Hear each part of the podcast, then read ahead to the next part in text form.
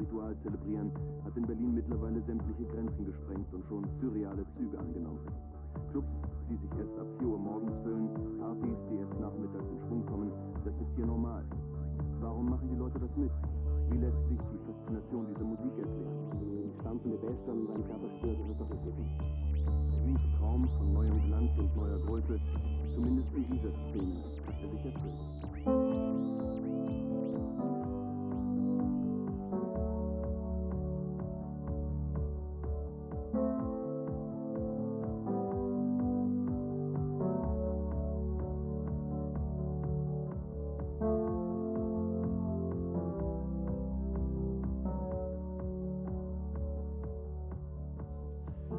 Dann sage ich herzlich willkommen zurück.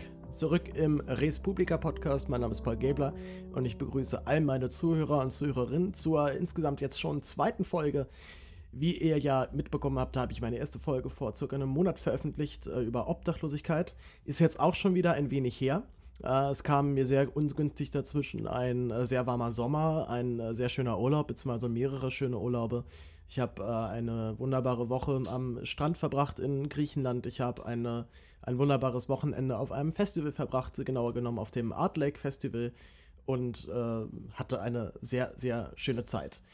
Nun wird es aber wieder Zeit aufzunehmen und ich freue mich schon ganz, ganz gewaltig drauf, endlich wieder anzufangen. Bevor ich aber mit dem Podcast loslege, möchte ich erst noch ein paar Worte, ein paar Grußworte vor allem aussprechen, unter anderem nämlich an meine ganzen Unterstützerinnen und Unterstützer. Davon gibt es noch nicht ganz so viele, der Podcast ist ja auch noch sehr, sehr neu. Aber vor allem dazu nennen sie natürlich meine Freunde, meine Familie, also meine nähesten, äh, meine mir nahestehendsten Menschen, die mich äh, beim Projekt unterstützen. Sei es äh, mit lieben Worten, sei es auch einfach nur mit Feedback oder auch einfach nur mit der Tatsache, dass sie sich den Podcast überhaupt angehört haben. Ich freue mich wahnsinnig darauf. Dazu möchte ich noch einen Sondergruß und einen Sonderdank aussprechen, nämlich vor allem an Jenny, äh, Hörer des Aufwachen-Podcasts, äh, den ich ebenfalls gleich nochmal erwähnen werde, werden Sie auf jeden Fall kennen. Jenny hat, äh, ich, ich, glaube, man kann fast sagen, vielleicht ein wenig angestachelt durch äh, Stefan Schulz, angefangen, ihren eigenen Podcast aufzumachen, hat äh, ganz einfach begonnen und ein Handy genommen, raufgesprochen, politisch kommentiert und es hochgeladen mit, mit, mit irgendeinem Schneid, ich glaube sogar mit einem Handyschneideprogramm, ihren ersten Podcast irgendwie zusammengewürfelt und dann einfach hochgeladen. Und äh, das ist jetzt, glaube ich, ein halbes Jahr her. Inzwischen hat Jenny eine sich eine sehr treue, sehr große ähm, Fanbase aufgebaut. Ihr Podcast heißt Politikbetreuung und insbesondere die letzten beiden Folgen kann ich uneingeschränkt empfehlen. Die sind wunderbar. Das, die eine geht es um das äh, äh, um das äh, Inside AfD-Buch, was jetzt vor kurzem erschienen ist. Mit der Autorin führt sie ein sehr langes und sehr, sehr gutes Interview. Das kann ich besonders dann empfehlen, wenn man sich wirklich ähm, versucht vorzu oder wenn man sich wirklich vorstellen möchte, wie es eigentlich oder was eigentlich passieren muss, dass man sich in eine AfD-Position begibt, beziehungsweise ähm, anfängt halt diesen, äh, deren, deren Standpunkte zu übernehmen und vor allem, wie sieht die Partei von innen aus und wie sieht es dann auch in einem selber irgendwann von innen aus. Äh, wirklich ganz, ganz großes Kino. Jenny, tausend Dank für diesen wunderbaren Podcast. Und auch der vorletzte davor ähm, geht es um die SPD-Erneuerung. Jenny trägt sehr, sehr gut und sehr schlüssig zusammen, was in der Partei die letzten Jahre schiefgelaufen ist, was auch aktuell immer noch schief läuft. Ich, äh, ja, ein ganz großes Lob. Ich habe Jenny beim Tag der offenen Tür der Bundesregierung getroffen. Äh, wir haben zusammen äh, in der Pressekonferenz gesessen, in der Bürgerpressekonferenz und einen Herrn von der AfD, ich glaube einen gewissen Herrn Huber gegrillt, ein Mensch, der äh, einer, ich glaube einer von 18 Abgeordneten der AfD ist, die auch Rechtsradikale in ihren, in ihren Büros beschäftigen. Dann dazu natürlich noch ein ganz großer Dank überhaupt erstmal ganz allgemein an den Aufwachen-Podcast. Äh, das ist der Podcast, der mich überhaupt zu Podcast generell gebracht hat. Der Podcast, den ich auch immer noch am meisten und auch am liebsten höre, gerade weil er so schön polarisiert. Äh, Stefan auch immer wieder ich glaube auch sehr bewusst provoziert mit bestimmten Aussagen. Ich, äh, ja, ich fühle mich durch diesen Podcast überhaupt erst wirklich vernünftig politisch gebildet. Und dementsprechend, lieber Thilo, lieber Stefan und natürlich auch lieber, lieber Hans-Jessen-Show, ganz großen Dank für eure Arbeit. Sie hat mich sehr inspiriert. Auch äh, Stefan hat jetzt einen gewissen Anteil daran, dass ich ab dem nächsten Semester äh, nicht mehr Politikwissenschaft wie davor, sondern jetzt Sozialwissenschaften studieren werde. Das heißt, äh, Sozialwissenschaften ist so ein bisschen spezieller. Das ist nicht nur Soziologie, aber auch nicht nur Politikwissenschaft, sondern einfach beides zusammen. Man kriegt also einen ganz guten Überblick in beiden, in beiden Themenfelder. Und äh, da freue ich mich sehr, sehr drauf. Bin sehr, sehr gespannt und hoffe natürlich auch, dass ich dass ich trotz dieses Studiums meinen Podcast hier weiterführen kann und auf jeder auch weiterführen werde. Ähm, kommen wir nun aber noch generell zu ein paar Podcast-News, die ich so von mir habe. Ähm, ich habe einen neuen Hoster. Ich habe das davor bei podcaster.de hochgeladen, war allerdings mit dem Service dort nicht äh, allzu zufrieden und äh, wechsle jetzt zu Podomatic. Das ist ein amerikanischer Podcaster, der für dasselbe Geld wie podcaster.de deutlich, deutlich mehr Storage bietet. Und äh, da es auch Nachfragen gab aus meinem äh, näheren Umfeld und auch aus der, ich sag's jetzt mal, Fanbase, ich habe tatsächlich immerhin zwei völlig anonyme Menschen auf Twitter äh, äh, jetzt gehabt, die mir geschrieben haben, sie haben meine erste Folge gehört und waren ganz, ganz angetan. Danke an die beiden, das geht natürlich runter wie Butter, so ein Lob. Aber es gab das auch immer wieder Fragen, wie genau nimmst du denn den Podcast auf? Ähm, Erkläre ich das hier kurz. Ich ha habe das große Glück, einen Bruder zu haben, der jetzt gerade ähm, Tonmeister an der UDK fertig studiert hat, ähm, lange oder auch immer noch ne, selber ganz viele Bands hat. Und ich bin dementsprechend technisch natürlich, äh, habe ich dann wahnsinnig viel Glück, weil ich nicht nur jemanden habe, der sich damit sehr, sehr gut auskennt, sondern auch noch im Zweifelsfall die ganze Technik an der Hand hat. Also ich äh, sag's mal, ich, ne-, ich nehme gerade zum Beispiel mit einem, äh, boah, wie heißt das Ding? Äh, ein Rode K2 auf. Das ist ein völlig überdimensioniertes Mikrofon für meine Zwecke. Ist, glaube ich, auch eher ein Gesangsmikrofon. Aber na gut, wer, ich, äh, ja, man, man sagt ja dann auch nicht nein, wenn man es angeboten bekommt. Äh, das Ganze schneide ich mit Logic, auch ein Programm, das eigentlich eher für Out, also für Musik gedacht ist ähm, und auch darauf größtenteils konzipiert ist. Also auch Musik, was völlig über, was völlig überdimensioniert und überkandidet ist für meine Zwecke. Aber ich kenne mich mit dem Programm aus und ich kann es einigermaßen bedienen. Und hatte dann nicht so Lust, mich jetzt auch um was anderes reinzufummeln. Und äh, fahre damit bis jetzt ganz gut. Aber nun gut, kommen wir nun zum Inhalt. Denn wie ihr ja sicher schon im Intro gehört haben werdet, geht es heute um ein Thema, was nun wirklich gar nichts mit dem Thema von davor zu tun hat. Also zwar man müsste, glaube ich, sich ziemlich, ziemlich inhaltlich verrenken, um da noch einen Zusammenhang herzustellen. Es geht nämlich heute um Techno. Wer mich kennt, der weiß, dass ich auch großer leidenschaftlicher Techno-Fan bin. Einfach diese, diese, diese Form auch des Zusammenkommens sehr, sehr mag. Äh, die, äh, dieser Tanzrhythmus, der sich immer, dort, äh, der sich immer in einem selber ausbreitet, man an sich runterguckt und merkt, huch, ich tanze ja, ich habe es ja gar nicht selber mitgekriegt. Äh, eine Szene, die vermutlich, äh, gerade wenn man in Berlin wohnt, da kommt man nicht drum rum, sich irgendwann zwangsläufig mit Techno zu beschäftigen. Ich bin auch noch hier geboren, das heißt, ich äh, musste mich praktisch damit beschäftigen und auseinandersetzen. Ähm, ich habe ja meinen Podcast äh, ganz, gewusst, ganz bewusst auch nicht nur unter Politik äh, getaggt, sondern auch noch unter Kultur. Damit ich nämlich auch äh, trotz all meiner politischen Umschweife und Interessen mich auch immer noch um völlig andere Themen auch noch kümmern kann, die mich aber dennoch brennend interessieren. Ähm, Im Intro habt ihr Ausschnitte gehört aus einer Dokumentation, die nennt sich Techno City. Ich werde sie auch in den Show Notes verlinken, äh, findet man bei YouTube. Die Doku ist von 1993 und beschreibt sehr, sehr schön und sehr gut das, ähm, das gerade, das, oder das sich gerade, das gerade aufkommenden Technos der frühen 90er Jahre. Besonders im Zusammenhang natürlich mit dem Fall der Berliner Mauer, was nochmal eine ganz andere Sprengkraft in diese Szene gebracht hat. Ähm, die, die Doku hat gewisse Retro-Witze, die natürlich eigentlich da überhaupt nicht witzig gemeint waren, jetzt aber zwangsläufig witzig sind. Und gerade wenn man sich innerhalb, äh, oder wenn man dann ein paar Namen und ein paar Gesichter dann kennt, ist es umso witziger. Da läuft dann zum Beispiel jetzt ein, äh, ein, ein heute als, als Alt-Berliner ähm, Techno-Veteran bekannter DJ äh, Tanne dann rum und ist halt dort noch blutjung und äh, ganz offensichtlich auch sehr, sehr gut gelaunt auf jeden Fall. Äh, die kann ich sehr, sehr empfehlen, gerade als Einstieg äh, ist, das, ist es sehr, sehr gut dokumentiert. Es ist vor allem nicht äh, zu wertend und gibt ein, wirklich eine schöne Übersicht, was damals in den 90er Jahren in Berlin so los gewesen sein muss. Passend zu diesem Thema 90er Jahre habe ich mich äh, mit zwei Menschen getroffen. Diese Menschen heißen Jörn und Matthias. Und die beiden Menschen arbeiten für oder mit dem DDR-Museum zusammen und haben jetzt eine Ausstellung äh, aufgemacht. Und diese Ausstellung nennt sich 90s Berlin. Die Ausstellung beschäftigt sich, wie der Name ja schon sagt, mit, ähm, mit Berlin in den 90er Jahren, die Wendezeit, äh, was kam alles danach und legt aber nochmal einen ganz, ganz großen Schwerpunkt auf die damals aufkommende Techno-Szene in Berlin. Die Szene hat sich ja heutzutage doch sehr, sehr etabliert. Ne? Also auch das, äh, das Berghain, das, ist wahrscheinlich so der berühmteste Berliner Techno-Club. Auch der geht ja inzwischen als Kulturgut und äh, die Menschen, die dort äh, auftreten, gelten wirklich, äh, gelten auch ja nach, per Gesetz jetzt inzwischen als Kunst- und Kulturschaffende. Das hat sich also nochmal ganz schön gewandelt. Damals war es halt eben alles noch nicht so. Die Musik kannte eigentlich noch keiner. Es gab auch noch keine Kommerzialisierung dieser Musik oder zumindest keine große. Auch das ist heute ja nochmal ganz anders, wenn man jetzt, äh, wenn man an, David, an Leute wie David Guetta denkt oder auch an Avicii äh, denkt, der jetzt äh, kürzlich gestorben ist. Da hat sich ja nochmal eine ganz andere Form von Techno auch nochmal breit gemacht. Und gerade diese, diese Anfangszeiten fand ich immer wahnsinnig spannend, gerade weil es halt wirklich noch eine kleine Szene war und ich glaube auch, das ist zumindest mein Eindruck jetzt auch nach dem, nach dem Gespräch, was ich jetzt geführt habe und auch nach dem Schauen dieser Doku, dass es auch doch noch mal ein bisschen härter zuging zu der damaligen Zeit, gerade, gerade musikalisch gesehen. Aber äh, kommen wir zu der Ausstellung selber. Ich kann die Ausstellung sehr, sehr empfehlen. Sie ist äh, wunderschön gemacht. Es ist eine sogenannte Multimedia-Ausstellung, also auch gerade für jüngeres Publikum doch sehr ansprechend.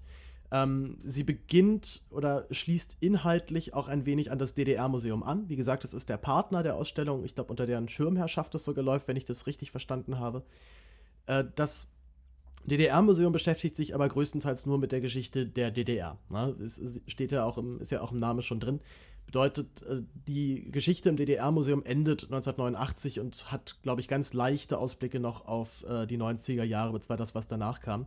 Und Ziel der Ausstellung war es, sich eben genau nochmal anzugucken, was ist eigentlich danach passiert, was ist mit diesen beiden Städten passiert, die auf einmal da zusammengewachsen sind. Ähm, ich habe, wie gesagt, mit Jörn geredet. Jörn ist der Kurator eines der Räume. Das ist ein Zeitzeugenraum. Man kommt also rein und hat, glaube ich, neun verschiedene große LED-Screens, auf denen ähm, Menschen erzählen aus ihren Erfahrungen in den 90er Jahren oder auch ihren Erfahrungen mit der, äh, mit der deutschen Teilung bzw. der Wiedervereinigung. Unter anderem Gregor Gysi ist da. Ähm, dann sind noch, äh, sagen wir, unbekanntere Leute da. Es ist dann ein, äh, auch ein Bauunternehmer beispielsweise da, der aus seiner Sicht nochmal erzählt, wie er die Wende erlebt hat, auch, auch rein beruflich erlebt hat. Äh, Bende Bier ist beispielsweise dabei, der war äh, auch ein, ein, Clubbesitzer hier in Berlin. Ich weiß gar nicht, ich wüsste, wüsste jetzt gar nicht, welchen Club er hier genau gegründet hat. Ich weiß aber, dass er auch sehr, sehr lange mit dem Tacheles-Haus, mit dem Tacheles-Kunsthaus hier in Berlin zu tun hatte. Äh, Westbam ist da einer der, wahrscheinlich der bekannteste Berliner Techno-DJ der, der 90er Jahre oder zumindest einer der ganz, ganz großen. Und jeder erzählt halt nochmal aus seiner Sicht, wie er den Mauerfall erlebt hat, wie er die 90er Jahre an sich erlebt hat, was, was ihn mit Techno verbunden hat. Ähm, sehr, sehr, sehr, sehr schön gemacht und äh, auch sehr, sehr informativ. Äh, dann gibt es äh, auch einen Raum, der sehr beeindruckend ist, der sich an, der, die, an die Mauertoten erinnert, also an die, an die Berliner Mauertoten. Es sind 140 Kalaschnikows aufgehängt und auf der anderen Seite der Wand äh, sieht man nochmal die 140 Namen der Menschen, die an der Mauer erschossen worden sind. Dann gibt es einen, ein großes Labyrinth, wo man durch die Gänge läuft und immer an, äh, immer in Sackgassen gerät und dann ist dort ein großer Screen und erzählt dir, wo, also in welchen Techno-Club du sozusagen gerade bist. Das ist sehr, sehr schön gemacht. Man hat, hat zum Beispiel auch verschiedene Karten dann an dieser, ähm, in dieser, in diesem Screen und kann dann einfach wirklich nachgucken, aha, hier war der Club und so sah, so sah die ganze Umgebung in den 90ern aus, ein Satellitenbild und so sieht es jetzt aus. Also richtig krass wird zum Beispiel im alten Tresor, das ist einer der, ich schätze mal, der, der bekanntesten Techno-Clubs auch außerhalb Berlins. Und der war nämlich früher, ganz, ganz früher, noch wirklich direkt am Leipziger Platz, also direkt neben dem Potsdamer Platz. Wenn man sich die Karte von damals anschaut, sieht man, ui, da ist ja noch nichts, da ist noch kein, äh, da ist noch kein, also den Leipziger Platz in dem Sinne gibt es eigentlich noch gar nicht, den Potsdamer Platz gibt es eigentlich so auch noch nicht. Also wer Berlin kennt, der weiß, dass, das, dass da jetzt halt die, die, die, die neue City West sozusagen ist. Die Philharmonie ähm, ist, äh, gut, die, die, die, waren, die waren wiederum schon da, aber das Sony Center zum Beispiel stand noch nicht da. Äh, die Mall of Berlin sowieso nicht, die, ich glaube, an die wurde noch nicht mal gedacht. Also da sieht man auch gerade an diesem Beispiel sehr, sehr schön, wie krass sich Berlin dann doch nochmal verändert hat in den letzten äh, 20, 25 Jahren. Ich habe ansonsten auch noch ein paar neue Sachen gelernt. Ähm, zum, also allein schon sich nochmal bewusst zu werden, dass Techno auch, zumindest in Berlin ja auch erst durch den Mauerfall so richtig, richtig groß werden konnte, weil einfach eine, eine, eine halbe Stadt auf einmal da war, die es davor noch nicht gab. Ähm, und dementsprechend auch ganz viel Leerstand. Also der normale Gang äh, direkt nach der Wende war für viele, viele junge Menschen in Osten fahren, gucken, wo hier was frei ist, äh, Anlage in den Keller stellen, aufdrehen, fertig und los geht's. Und das ist natürlich ein, ein, ein, eine Traumsituation, gerade für eine, für eine Musik oder Stilrichtung, die sich gerade komplett neu selber erfindet oder überhaupt ja nicht sich erst, äh, ja, gerade erst entsteht. Ähm, auch ähm, Westbam sagt zum Beispiel auch in einem der Interviews, dass er durch den Mauerfall wahrscheinlich erst so berühmt oder erst so erfolgreich werden konnte, weil dann auf einmal Potenzial da war und dann eine ganze halbe Stadt auch, noch, auch, auch ja an Menschen rüberkam, die sowas auch gar nicht kannten und äh, wenn es hochkam, vielleicht mal irgendwie so ein bisschen DDR-Disco miterlebt haben, was nicht schlecht gewesen sein muss, will ich überhaupt nicht sagen, aber natürlich längst nicht, längst nicht vergleichbar war mit Westberliner Ausgeh-, Club-, Musikerlebnissen. Ähm, eine Geschichte fand ich zum Beispiel auch noch sehr, sehr interessant. Das war mir auch noch nicht klar. Ich bin Kind der, der Nachwende, ich bin 93 geboren, also für mich ist das alles doch noch eher ein Geschichtsereignis, auch wenn meine Eltern selber aus der DDR kommen.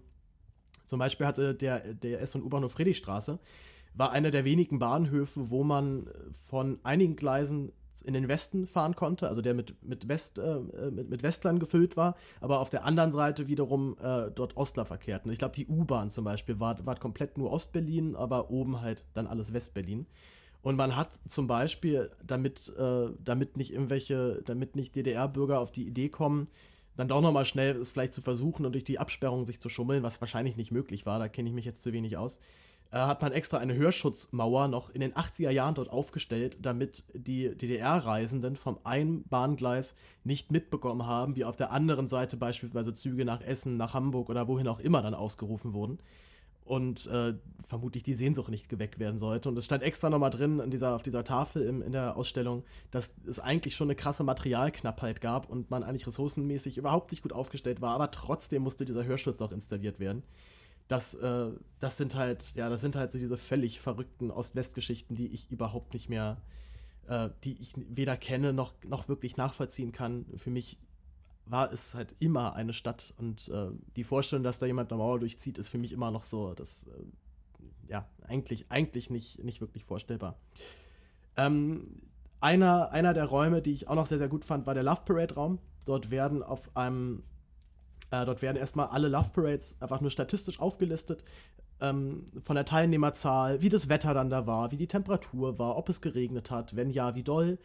Äh, und das geht halt von erste Love Parade 1989 mit ca. 150 Leuten, die dann, die dann hüpfend über den Kurfürstendamm zogen und unter völlig entsetzten Blicken des, des feinen Kurfürstendamm-Publikums äh, und dann schon, ich glaube noch nicht mal, ich glaube schon zehn Jahre später waren es halt, halt über eine Million. Also das ist völlig, völlig ausgeflippt. Gab ja, gab auch dann innerhalb der Szene ganz, ganz große Debatten, können wir das dann überhaupt wirklich machen und ist das denn noch Techno? Und wenn jetzt so viele Leute dabei sind, dann macht doch eigentlich gar keinen Spaß mehr. Die Love Parade äh, hatte dann auch sehr schnell Gegenveranstaltungen. Es gab die Hate Parade, eine, ja, eine, eigentlich hat man dasselbe gemacht, bloß man hat es halt unter einem, unter einem unkommerziellen ähm, Zweck dann abgehalten. Und was ich zum Beispiel auch nicht wusste, die Love Parade ist 2003 eingestellt worden und wurde drei Jahre später wiederbelebt, allerdings unter dem Banner von McFit. Das wusste ich wirklich auch nicht. McFit hat sich tatsächlich hingestellt und gesagt, okay, wir machen hier nochmal Love Parade, wir hängen hier einen Banner hin, wir bezahlen das Ganze, überhaupt kein Problem.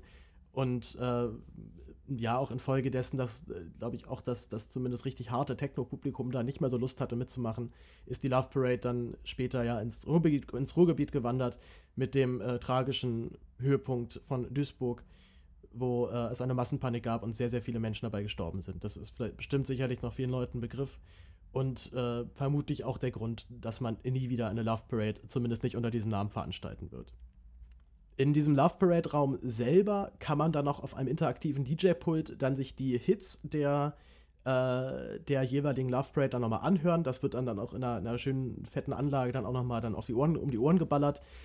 Da äh, war ich dann, das werdet ihr auch gleich im Interviewgespräch gleich nochmal feststellen, war ich sehr, sehr beeindruckt von der Genauigkeit, weil ich hat, hatte bemängelt, dass ein Track dort, den, den ich äh, zumindest, oder für mich halt so ein typischer 90er-Jahre-Track ist, da nicht dabei ist. Da meinten die aber direkt, naja, aber wir wissen halt nicht, weil wenn der Track jetzt zum Beispiel im September rauskam, dann wird er auf der Love, Parade nicht mehr gespielt worden sein, weil das ist dann halt irgendwie schon wieder, das schon wieder fast ein Jahr hin. Da gab es dann genug andere Tracks, die, die angesagt waren, die man dann lieber abgespielt hat. Also die historische Genauigkeit, mit der sie, mit der sie da rangegangen sind, ist sehr, sehr, äh, ja, die ist äh, auf jeden Fall sehr, sehr beeindruckend ich möchte eigentlich gar nicht mehr viele Worte verlieren, denn das meiste oder das Wichtigste werden euch jetzt sowieso Jörn und Matthias erzählen. Wie gesagt, Jörn ist der Kurator einer der Räume und Matthias ist äh, der, Kreativ, der, Creative Director der gesamten Ausstellung. Ich glaube auch des, auch des DDR-Museums. Und ähm, wird, sie werden euch jetzt beide erzählen, wie es zu dieser Ausstellung kam. Also was genau die, auf wessen Initiative das geschah äh, wie sie dabei vorgegangen sind. Ich stelle natürlich noch ein paar Fragen direkt zur Ausstellung und vor allem frage ich die beiden natürlich nochmal richtig aus, insbesondere Matthias, der die 90er Jahre noch bewusst oder einigermaßen bewusst zumindest mitbekommen hat, äh, Jörn ist dafür zu jung, genau wie ich. Ähm, und kennt die 90ern zumindest, glaube ich, eher noch als äh, Jugendlicher, würde ich sagen. Und äh, Matthias wiederum hat damals auch das, die ganzen bösen, tollen Sachen gemacht, äh, von denen wir alle nur träumen, sie irgendwann auch mal zu machen. Und das harte, wilde Berlin-Leben genossen. Ich wünsche euch ganz viel Spaß. Wir hören uns danach nochmal und viel Spaß mit dem Interview. Wir sind hier im 90s Berlin in der alten Münze. Ähm, vor mir stehen zwei Menschen. Wie heißen denn diese Menschen? Ich bin Jörn. Ich bin der Matthias. Moin, grüße euch. Ähm, die, äh, die Ausstellung hier heißt 90s Berlin. Worum geht es genau? Im Grunde geht es um die 90er Jahre mit ähm, all ihren Facetten. Also um die 90er Jahre in Berlin, beginnt mit dem Mauerfall und äh, allem, was danach geschah. Ja, die 90er Jahre, wir standen ja vor der Herausforderung, ein Thema zu finden, da äh, das hier ein bisschen umgedreht lief. Normalerweise fangen wir an, Inhalt zu inszenieren und wir hatten ja als erstes eine, sozusagen eine Location, ein weißes Blatt Papier auf dem Reißbrett und hatten dann eigentlich die spannende Aufgabe, ähm, ja, was machen wir jetzt damit? Was können wir denn inszenieren? Also wir kommen ja Background vom DDR-Museum. DDR-Museum ist ja auch Ihr Partner und vor allem äh, inhaltlich sozusagen der Turbo, der, also mit unserem Team haben wir inhaltlich ja alles erarbeitet. Und dann ging es halt darum, was könnte Berliner interessieren, was könnte äh, Touristen international interessieren. Da sind wir sehr schnell auf den Ruf von Berlin gekommen, der ja heute noch funktioniert, dass in der Stadt alles möglich ist. Äh, wir sind ja immer noch der Hotspot.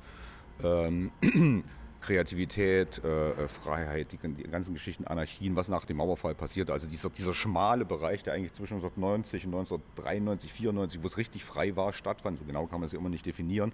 Und äh, dem jagen natürlich noch alle nach und wollen das ja in Berlin finden, erleben, suchen das. Und da war es relativ schnell klar, dass wir dieses Thema inszenieren wollen und die Leute einfach mitnehmen wollen, weil ja vieles äh, in Vergessenheit ist. Viele waren nicht hier zu der Zeit, die es hätten erleben können und äh, jetzt die nachwachsenden Generationen kennen das ja noch. Im Gegenteil, die feiern das ja noch. Also in der Clubkultur, äh, wenn ich mal irgendwie äh, in, in, in einen Club gehe, äh, stehe ich immer fassungslos da und sage, die sehen aus wie du vor 20 Jahren, die hören nahezu dieselbe Musik in leichten Modifikationen, die Clubs sehen so aus, als es ist noch voll da. Also das ist zum Musikthema, deswegen haben wir dann die komplette 90-Story drumherum gebaut, also was in Politik passiert ist, was die Zeitzeugen äh, erläutern das ja bei uns und ähm, ja, das war so der Anhaltspunkt und dann haben wir eigentlich einen ziemlich harten Ritt hinter uns gebracht, vom 4. Januar mit einem weißen Blatt Papier bis zum 4. August der Eröffnung. Und das Schöne war natürlich von, von, von, von unserer Geschäftsleitung, die haben uns alle Freiheiten gegeben, haben gesagt, ihr habt die Location, ihr müsst eins schaffen, wir haben eine gewisse Besucherzahl gekriegt und was ihr macht, äh, ihr seid völlig frei und da konnten wir loslegen. War natürlich auch spannend, eine Ausstellung entwickeln, äh, eine CI zu entwickeln, eine komplette Kampagne dazu zu entwickeln. Das war halt ein toller Job. Im Zeitraffer. Also wirklich in einem knappen halben Jahr. Das ist äh, sehr spannend und herausfordernd gewesen, aber es hat sehr viel Spaß gemacht. Das ist ja eigentlich der Traum eines Ausstellers, oder? Dass man gesagt bekommt, hier sucht euch ein Thema aus und alles andere macht ihr. Ja, definitiv. Also das äh, hat man nicht oft. Was, in was für einer Position seid ihr genau hier? Hier bei 90s ähm, bin ich Kurator eines Raumes und zwar des ähm, Lost Berlin Raumes. Genau, ich bin der Kreativdirektor von 90s Berlin und vom DDR-Museum und entwickle sozusagen dann die Inszenierung, die Architektur, äh, kümmere mich dann äh, wirklich um Naming, CI, äh, also wie sieht was aus, wie ist es designt, wie ist es geformt und das ist natürlich dann in absolut enger Zusammenarbeit mit unseren Kuratoren. Wir hatten vier Kuratoren an dem Thema sitzen, parallel. Und ähm, da wir so eine kurze Zeit haben, haben wir komplett nur nebeneinander gesessen. Ich habe äh, gleichzeitig, haben Inhalte entwickelt, ich habe angefangen zu designen, ach nee, Inhalt verworfen, Design zurück, weißt du, ein neues Design machen. So ging das natürlich Hand in Hand. Da mussten wir uns echt so verschachteln. Normalerweise laufen die Prozesse nacheinander. Erst Kuratoren, Inhalt, was wollen wir ausstellen und dann komme ich eigentlich erst aufs Tableau und sage, okay, das könnte so aussehen, das könnte so aussehen, wir wollen das, wir wollen das, aber das muss in dem Fall komplett parallel laufen. Wie sieht es zurzeit aus? Wie laufen die Zuschauerzahlen? Äh, wie, ist die, wie ist das Feedback so von Seiten der, der Besucher? Also wir haben dafür, dass wir gerade erst seit einem Monat offen haben, äh, haben wir doch einen guten Zulauf auf jeden Fall. Ähm, das Feedback ist überwiegend positiv. Es gibt äh, immer wieder Leute, die denen bestimmte Aspekte einfach fehlen. Ne? Das ist, man kann halt nie alle glücklich machen. Ähm, aber im Grunde ist, äh, kriegen wir sehr gutes Feedback. Auch durch die Presse haben wir sehr viel gutes Feedback bekommen. Äh, was ist das häufigste, was gesagt wird, was fehlt? Also habt ihr so, ein, so, ein, so, ein, so, äh, eine Top 10 von Sachen, wo euch Kunden, wo euch äh, Besucher darauf ansprechen und sagen, das hätte ich jetzt eigentlich noch erwartet in einer 90er-Jahre-Ausstellung? Also zum Beispiel haben wir dem Zeitzeugenraum, wo wir 13 Zeitzeugen zeigen, zwei Frauen. Da, das ist auf alle Fälle was, was wir oft gesagt kriegen, dass, die Frauenquote auf jeden Fall nicht so 50-50 ist wie in echt. Das Problem hatten wir von Anfang an auf der Kappe, ähm, haben auch verschiedenste Frauen angefragt, allerdings äh, haben wir keine Zusagen bekommen. Also uns war von Anfang an klar, wir wollten, wenn ein ausgeglichenes Verhältnis Männer-Frauen haben, haben wir nicht geschafft. Aber, Aber das sind ja, auch, sind ja auch alles Macher, die Zeitzeugen zu, zu der Zeit und äh, offensichtlich war die Frauenquote nicht so hoch wie heute, dass es fast 50-50 ist, sondern äh, damals war das auch ein bisschen drunter und äh, dadurch äh, kannst du das nicht so aussteuern, sondern du musst, du musst ja auch nach Inhalten gehen und klar, aber das sind halt so, eine, kleinen Punkt, so einen kleinen Kritikpunkt. Ansonsten sind wir jetzt auch jetzt von der, von der musealen Fachwelt sowie auch von der Presse, internationale Presse, der Guardian in London hat uns gefeiert, es war die New York Times da, also irgendwie sind wir da wahrscheinlich richtig eingeflogen in, dem Thema, weil das ist natürlich, wenn du das Thema dir raussuchst, brainstormst, du weißt ja nicht, ob es ein Erfolg wird, ob es beim Publikum ankommt. Aber die Zahlen vom ersten Monat sagen das eigentlich schon und bei unserer Geschäftsführung haben auch schon ein Lächeln im Gesicht. Ist, äh, besser kann es gar nicht laufen. Und äh, zu, zum, generell zum, zu, zu, der Frauenquote ist es ja auch bis heute immer noch eher eine Seltenheit, wenn weiblicher DJ eine, eine DJ auflegt. Also es ist, glaube ich, bis heute immer noch in der Techno-Szene wahrscheinlich da noch am wenigsten ein Problem, aber immer noch ein großes Thema, sodass es tendenziell auch eher sehr weniger Frauen machen als Männer. Ja. Letztendlich auf jeden Fall. Also, ähm, aber wir sehen halt, wie die Ausstellung aus heutiger Sicht bewertet wird. Ne? Also das ist eben so, wie Matthias schon sagte, äh, früher wurde eben mehr, Männer waren aktiver einfach damals. Also nicht generell, aber gerade in der, in der Subkultur und in der Szene aktiver. Und ähm, aus heutiger Sicht stößt dann halt so die Frauenquote so ein bisschen auf, aber es ändert nichts an, an der Historie. Ähm, da würde ich biografisch direkt gehen. Wie hast du denn die 90er mit, mit, selber miterlebt, Jörn? Ja, also ich bin Kind der 80er, bin 1980 geboren, ähm, komme auch nicht aus Berlin, also ich bin auch zugezogen. Und ähm, kennen die 90er, also wir waren immer auf der Love Parade, ne? Also wir sind so, als ich dann 16, 17, 18 war, natürlich dann hier einmal im Jahr nach Berlin, Minimum einmal im Jahr sowieso öfter nach Berlin gefahren, aber zu Love Parade, das war so ein Pflichttermin. Ähm, ich komme halt aus der Provinz und ähm, ja, so, man konnte sich ausleben, ne? Also das war so die Freiheiten, äh, die man hier hatte, die hatte man da, wo ich herkomme, eben nicht und ähm, Clubgänger gewesen natürlich, so wie viele. Was, was war so dein Lieblingsclub in Berlin damals, so in den 90er Jahren?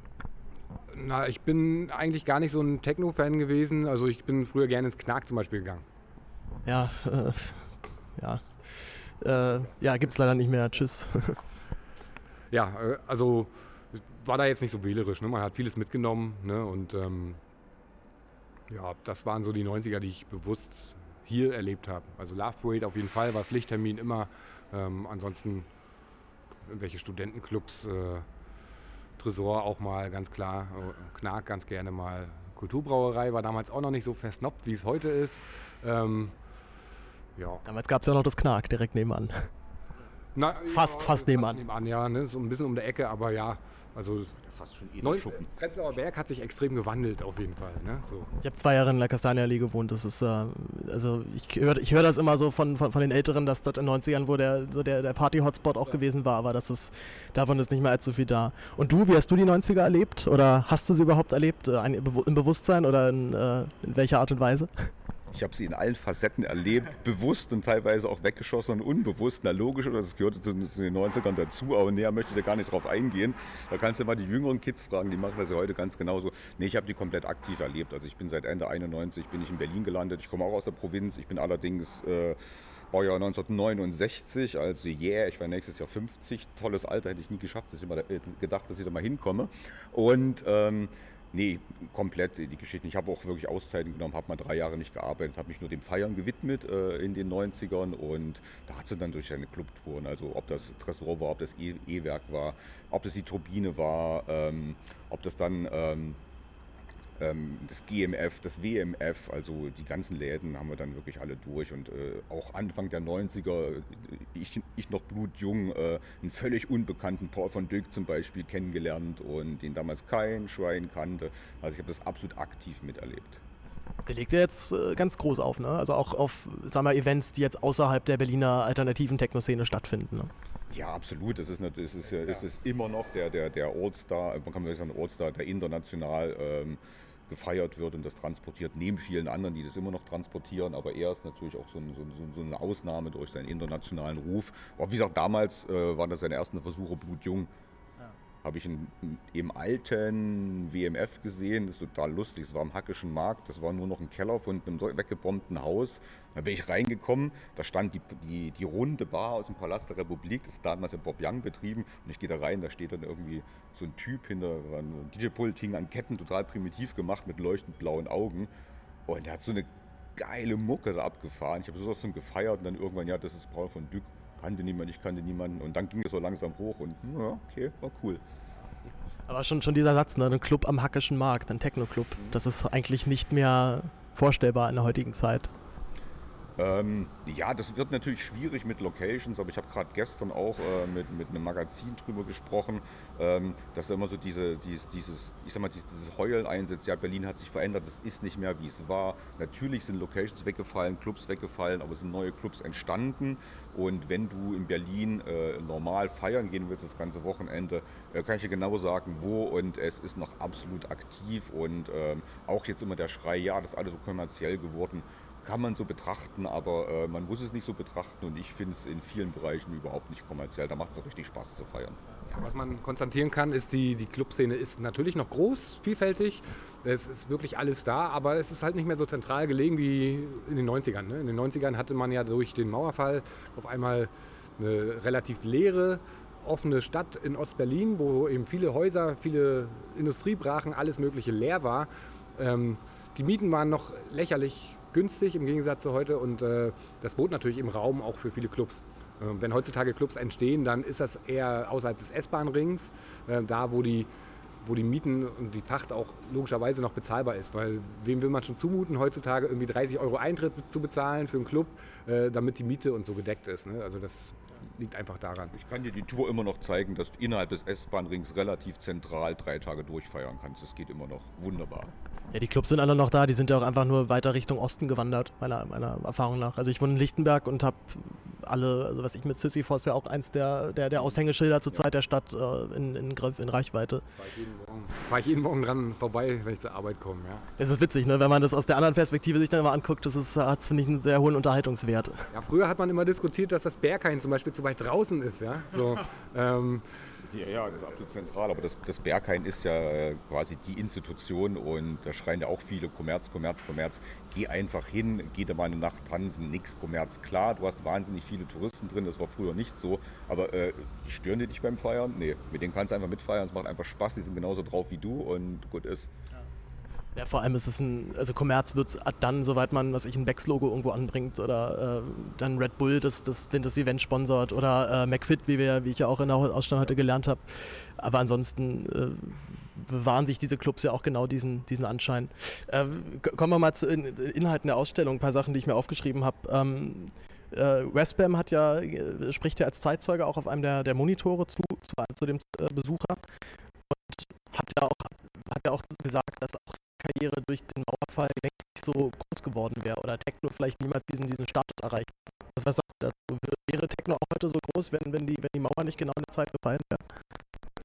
Ja, ich schon. Allerdings ähm, dadurch, dass diese relativ kleine Kultur damals noch, Ende der 80er Jahre gab es schon Techno-Truppen irgendwo in West-Berlin als UFO. Ähm, es war eine relativ kleine Szene und diese Szene hat auf einmal Raum bekommen nach dem Mauerfall, um zu wachsen. Also Räume, die sie auch gebraucht hat. Und ähm, wäre sicherlich groß, allerdings äh, wäre vielleicht Berlin jetzt ein Hotspot, was, äh, was, die Bewegung angeht. Also Berlin ist ja mittlerweile als äh, nicht Techno-Hauptstadt, ist wahrscheinlich zu viel, aber auf alle Fälle als äh, Techno-Hotspot bekannt. Und ähm, das auch zum großen Teil bedingt eben durch den Mauerfall, ganz klar. Ja, und äh, das hat der Westen auch ganz deutlich gesagt, dass äh, sozusagen Techno und die Electronic Music äh, dieses Delta äh, oder dieses magische Dreieck äh, Detroit, Frankfurt und Berlin. Frankfurt hat auch schon Ende der 80er eine Riesenrolle gespielt. Dorian Gray und diese ganzen Geschichten. Und Sven Feth, wie der Name gefallen, klar. Und vor dem Interview, ich war ja dabei, war total lustig. Und der fing dann mit, mit dem Satz dann aber nicht drin, eigentlich sind die Schwulen dran schuld. Er hat gesagt, er hat sich mit, mit 16, 17 immer zu Hause weggeschlichen und ist in Berlin äh, ins Metropol, das ist ein Neuendorfplatz, zwischen die Schulendiskothek und dort wurde natürlich Hardcore, elektronisch, Techno schon gespielt und gefeiert und, und getanzt. Hingeschlichen, das hat er vorher eher so Hip-Hop-mäßig unterwegs, das hat bei ihm so den, den, den Auslöser gebracht. Und natürlich gab es die Szene West-Berlin, die schwappte dann auch schon durch die geschlossene Mauer nach Ost-Berlin. Und er hat dann noch eindeutig gesagt, klar, eigentlich war das in Berlin so, fing das an, so leicht abzuklingen. Das war schon, war schon merkbar, dass es halt eine kleine Subkultur ist. Und das ist dann völlig aufgeploppt, als die Mauer weg war.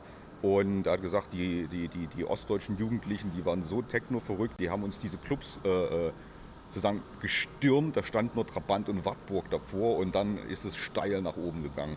Und das hat auch den, sozusagen, das war dann der Auslöser in Berlin, dass Berlin halt wirklich dann so dieser äh, äh, äh, Auslöser für, für, für Techno war und auch für die ganzen Musikstyles innerhalb, innerhalb der Szene. Das ist ja ein moderner, anarchischer Sound, ja, und der passte halt äh, perfekt zum Lebensgefühl einfach der, der Jugend in der DDR, die einfach was Neues wollten, ne? also auch Ja. komplett neue Musik wollten und äh, das wahnsinnig gut aufgenommen haben und äh, befeuert haben, das ganze Thema. Ja, auch gerade weil es ja so mit der, mit der vorherigen Disco-Kultur so ein bisschen gebrochen hat, wo es ja noch mehr so schick war, man macht sich dafür fein, zieht sich nochmal extra um und dann hier so äh, for the ladies und bla. Und das fiel bei Techno ja alles weg, wo es ja wirklich nur um den reinen Tanz ging und nicht um. Also, oder der, oder der normale Clubgänger, der auch äh, sich damit begnügt, zwei Stunden im Club zu sein und dann wieder nach Hause zu fahren und die Techno, die Techno. Da ging es ja eher weniger darum, wie in normalen Diskotheken sozusagen Anbahnung, Beuteschema, äh, äh, Sexpartner zu finden oder Lebenspartner zu finden. Klar, ist, ist, ist, das war eigentlich in, bei Techno-Musik überhaupt nicht so. Es hat ja auch eine Zeitzeuge mal gesagt, das war so geil. Ich konnte als Frau einfach tanzen gehen, konnte mich voll ausleben auf dem Dancefloor und wurde nicht ständig äh, äh, angebaggert oder sozusagen als Beuteobjekt gesehen. Ich konnte einfach Frau sein. Das war auch so ein ganz in- interessanter Satz, der, der, kommt, äh, der kommt auch bei den Zeitzeugen vor und das war halt äh, komplett äh, eine, eine andere Welt. Und jetzt auch vom Style, man hat sich, was heißt schick gemacht. Ähm, wir, wir sind ja damals wirklich äh, rumgezogen. Wir hatten eigentlich äh, äh, fette Ohren, die habe ich heute noch drin. Du hattest irgendwelche welche, welche, äh, Septums drin, habe ich auch noch. Und äh, hast dir einfach die Haare runter rasiert auf 0 mm oder Glatze geschoben. Dann bist du meistens äh, in, in, in einer Army-Hose, die nicht kaputt gehen konnte, hast große Taschen dran, hast deine Sneaks oder, oder, oder, oder, oder, oder Springerstiefel an und noch eine Alpha-Jacke drüber einen Tanktop an, so bist du losgezogen und hast dann gefeiert. Gab es diese, die jetzt ja wieder gerade wieder schwer in Mode, gekommenen Brusttaschen, also zwar diese, äh, die sagt man, die, diese Umschneidtaschen, waren die damals auch schon so ein Mode, was ja eigentlich gerade jeder Berliner Hipster trägt, der was auf, auf sich zählt? Die Umschnalltaschen waren ja in, die, in den 90er äh, so, so, so, so eine Mode, die jetzt auch wieder da ist. Ähm, die war jetzt allerdings bei, äh, bei, in, in der Techno-Szene nicht unbedingt so groß. Wie gesagt, wir, wir hatten äh, Army-Hosen an, wie Cargo-Pants waren. Wir hatten große Taschen, wo wir alles reinstecken konnten. Ja, sozusagen der Vorläufer eigentlich davon. Ne? Aber ja, der Vorläufer davon. Und, aber das kam natürlich dann so Mitte, Mitte der 90er kam das dann schon und äh, da hatte man natürlich sowas auch. Würdet ihr denn sa sagen, dass die Techno-Szene schon einen doch nicht unerheblichen Teil dazu beigetragen hat, dass diese beiden Städte Ost- und West-Berlin zusammenwachsen konnten überhaupt? Na, ja, irgendwo schon. Also im, in der Techno-Szene spielt es keine Rolle, ob du aus dem Osten oder Westen gekommen bist, ähm, sondern die Leute, die im Westen, diese bestehende Gemeinde, die schon im Westen da war, die war einfach froh, dass sie Zulauf bekommen hat und denen war es egal, ob die in einem Trabi angekommen sind oder in einem Golf, ja. Also das war, spielte keine Rolle, sondern es war einfach auch Fans der Musik. Die Szene war klein und man war froh über Zulauf. Also definitiv äh, auf dem Dancefloor war die Wiedervereinigung direkt am 9. November. Also da stand wirklich, gibt es auch Geschichten drüber, äh, dass am 9. November äh, das UFO voll war ähm, und eben vor der Tür die ganzen Trabis und Wartburgs geparkt haben, äh, weil die Ostjugend natürlich sofort rüber wollte. Ja, die hatten immer schon im Radio gehört von diesen Clubs und dachten, die wären riesig groß, aber es waren halt wirklich nur so kleine Kellerlöcher. Ähm, aber ja, also das spielte keine Rolle, ob Ost oder West. Äh, man hat sich da ganz schnell arrangieren können. Da gab es andere Statussymbole. Also du musstest nicht wie in einer normalen Diskothek, da ging es nicht um die Klamotte oder irgendwas. Du musstest eigentlich, ja, schon in der Szene von Klamotten her, aber das konnte alles used sein. Damals sind wir auch wahnsinnig viel in Schöneberg in der Garage einkaufen gegangen. Das war ja so ein Second-Hand-Laden. Gibt es aber immer noch, ne? Gibt's, gibt's immer noch auf dem alten Parkdeck. Jetzt sind sie in, in einem Keller. Die sind ja nochmal irgendwie umgezogen in den 2000ern.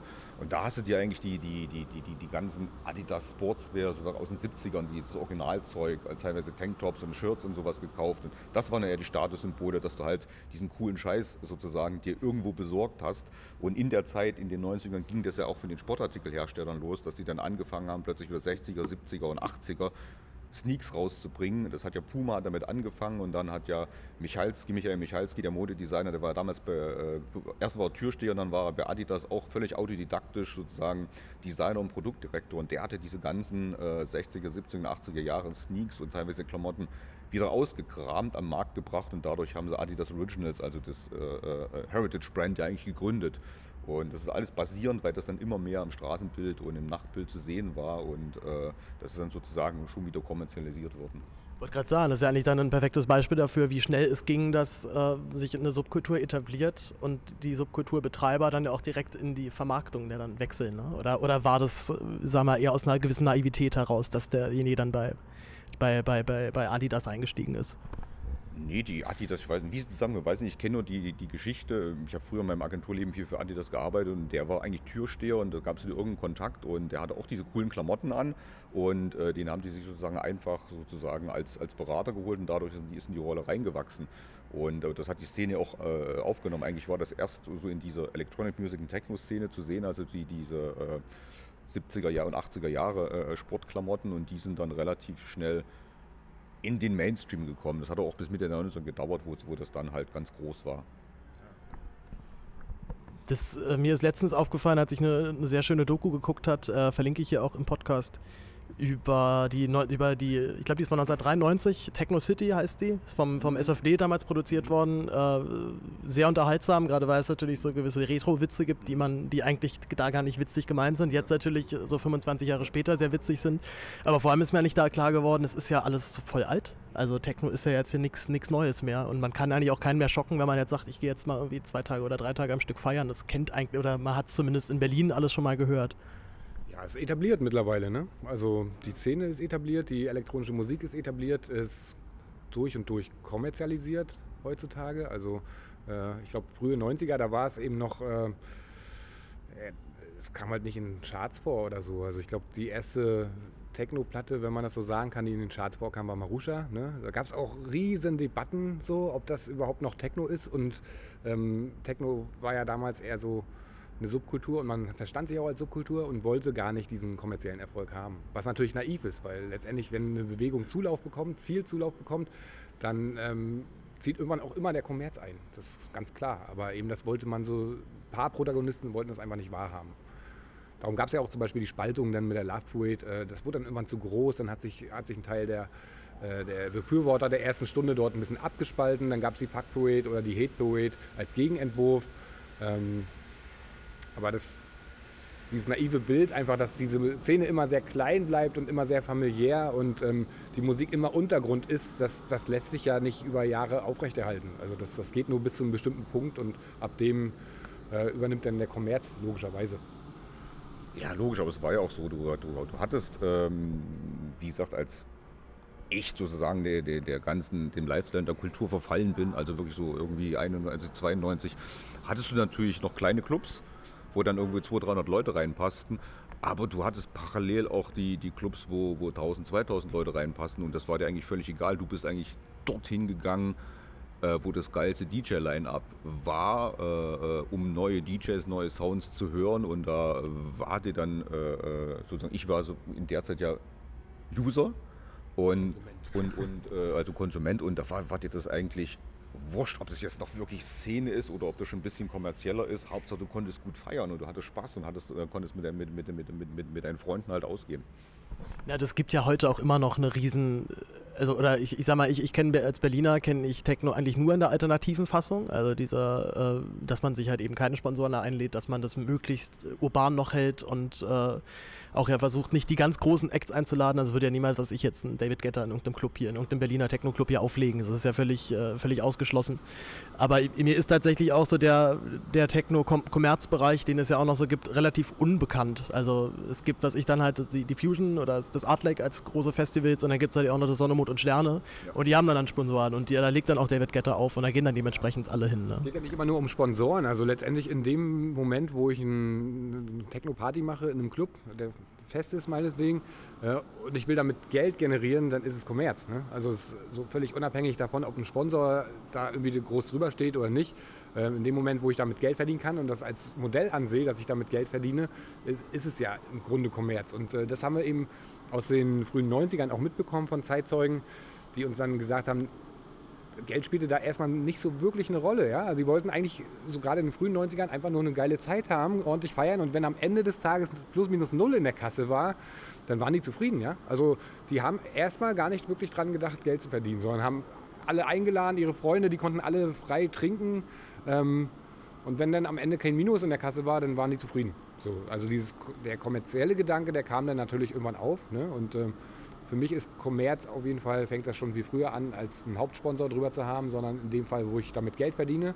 Und das will eigentlich jeder Club hier in Berlin. Also sie wollen natürlich, äh, machen die das ja nicht, um, um die Leute zu bespaßen, sondern am Ende wollen sie auch was davon, davon übrig haben. Ne? Und ähm, dementsprechend stehe ich zu meiner These, ähm, Techno ist mittlerweile Kommerz.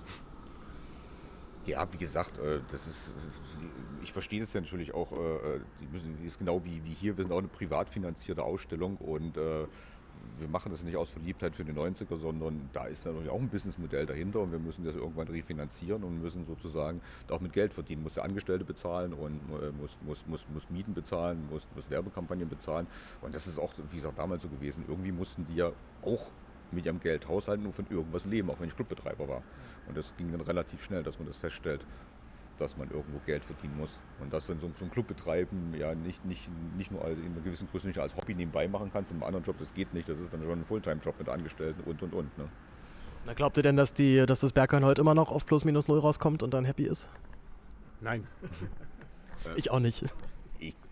Ich kenne die beiden Jungs so, sogar ähm, und äh, weiß, wie sie gestartet sind. Das war damals noch mit äh, der Snacks Party, die fand im Bunker in der Rheinlandstraße statt. Das war eine rein schwule Fetischparty. Damit sind die gestartet. Es war eine Partyreihe, die äh, dann auf den Schlag sofort so 2.000, 3.000 Leute auf den Plan rief. Das, das fand immer alle sechs bis, bis acht Wochen statt. Das war in dem Bunker, war das äh, sozusagen, äh, du bist da völlig ausgerastet, äh, auch was die dann damals schon an DJs aufgefahren hatten. Und daraus hat sich ja dann ähm, das Ostgut gegründet, damals, äh, wo jetzt die äh, Mercedes-Benz Arena steht, in, einer alten Halle mit, mit der Panoramabar und diesen ganzen Geschichten. Und das wurde ja dann auch äh, x Jahre betrieben. Da haben die auch eine richtig schwere Zeit durch, war ein großer Laden, der sich etabliert hatte, da haben die auch richtig zugezahlt.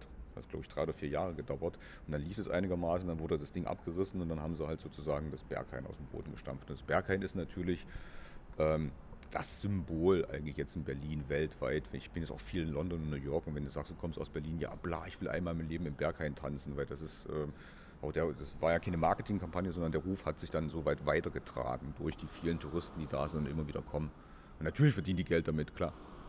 Ich war noch nie im Bergheim bis jetzt. Bis jetzt hat mich die Tür, also diese, diese Türpolitik, zumindest der Ruf, der hier halt vorausgeht, auch immer abgeschreckt. Also ein Club, der natürlich muss der irgendwie einteilen in Leute lasse ich rein oder und Leute, die ich nicht reinlasse. Aber äh, da habe ich schon die schlimmsten Geschichten gehört von Leuten, die dann zwei Stunden anstehen und dann auf mit einer sehr ab, abfälligen Art und Weise dann da wieder ausgeladen werden. Das ist wie in den 90er in den Clubs, ganz ruppig an der Tür, da bist du auch entweder reingekommen oder nicht reingekommen. Das war, äh, wenn du sehr oft dort warst, war das kein Problem mehr, aber wenn es neue Clubs und alles Mögliche gab, äh, ist dir auch passiert, dass du vor der Tür gestehen bist. Das ist genau das Ruppige aus den 90ern, dass die rausgefiltert haben, wir wollen ein gewisse, äh, äh, gewisses Publikum drin haben, hat, haben, was feiert um wirklich gut feiern zu können. Und das macht das Berghain genau noch heute so, macht das auch gut. Aber ich kann dir verraten, wie du reinkommst. Ah ja? Dann erzähl mal. Oder, oder machen wir das nach der Aufnahme? du, du musst halt äh, optisch schon entsprechend aussehen, als wenn du noch äh, zu, der, äh, zu der Party-Crowd gehört. Dort kannst du nicht irgendwie im, im braven Hemd oder braven Poloshirt dafür davor stehen. Ich sag dir ganz klar, gut, mit deinem Hasch, mit deinem Bart ist alles okay, mit deinem äh, äh Piercing ist auch alles okay. Zieh dir eine Army-Hose, einen Tanktop an, zieh dir ein paar äh, Retro-Sneaks an und äh, häng dir noch eine, noch eine irgendwie Alpha-Jacke über und schon bist du drin. Safe. Funktioniert. Se selber immer so ausprobiert und immer geklappt. Das klappt doch heute noch so. Ich habe so noch so eine Marke, aber das ist eine andere Geschichte. Na dann, ich, ich komme nochmal zum, noch, noch mal tiefer in die 90er rein. Was war denn eure erste Techno-Party? Könnt ihr euch erinnern? Fangen wir mal bei dir an. Ach so, die, die war bei mir. Also diese Techno-Partys, die, die gab es ja nicht nur in Berlin, ja. Also die war bei mir in Mecklenburg. Da gab es auch genug äh, Läden, die sich dann darauf spezialisiert haben. Weil irgendwann wurde es ja größer und ähm, muss so 96, 97 gewesen sein. Also ich weiß nicht mehr, wie sie hieß, aber wir hatten eben so Papiermühle gab es bei uns in der Nähe, die war immer sehr angesagt zum Beispiel. Was war dein erster Eindruck von der Musik? Äh, Gerade jetzt, oder, oder war das nicht das erste Mal, dass du Techno gehört hast? Oder?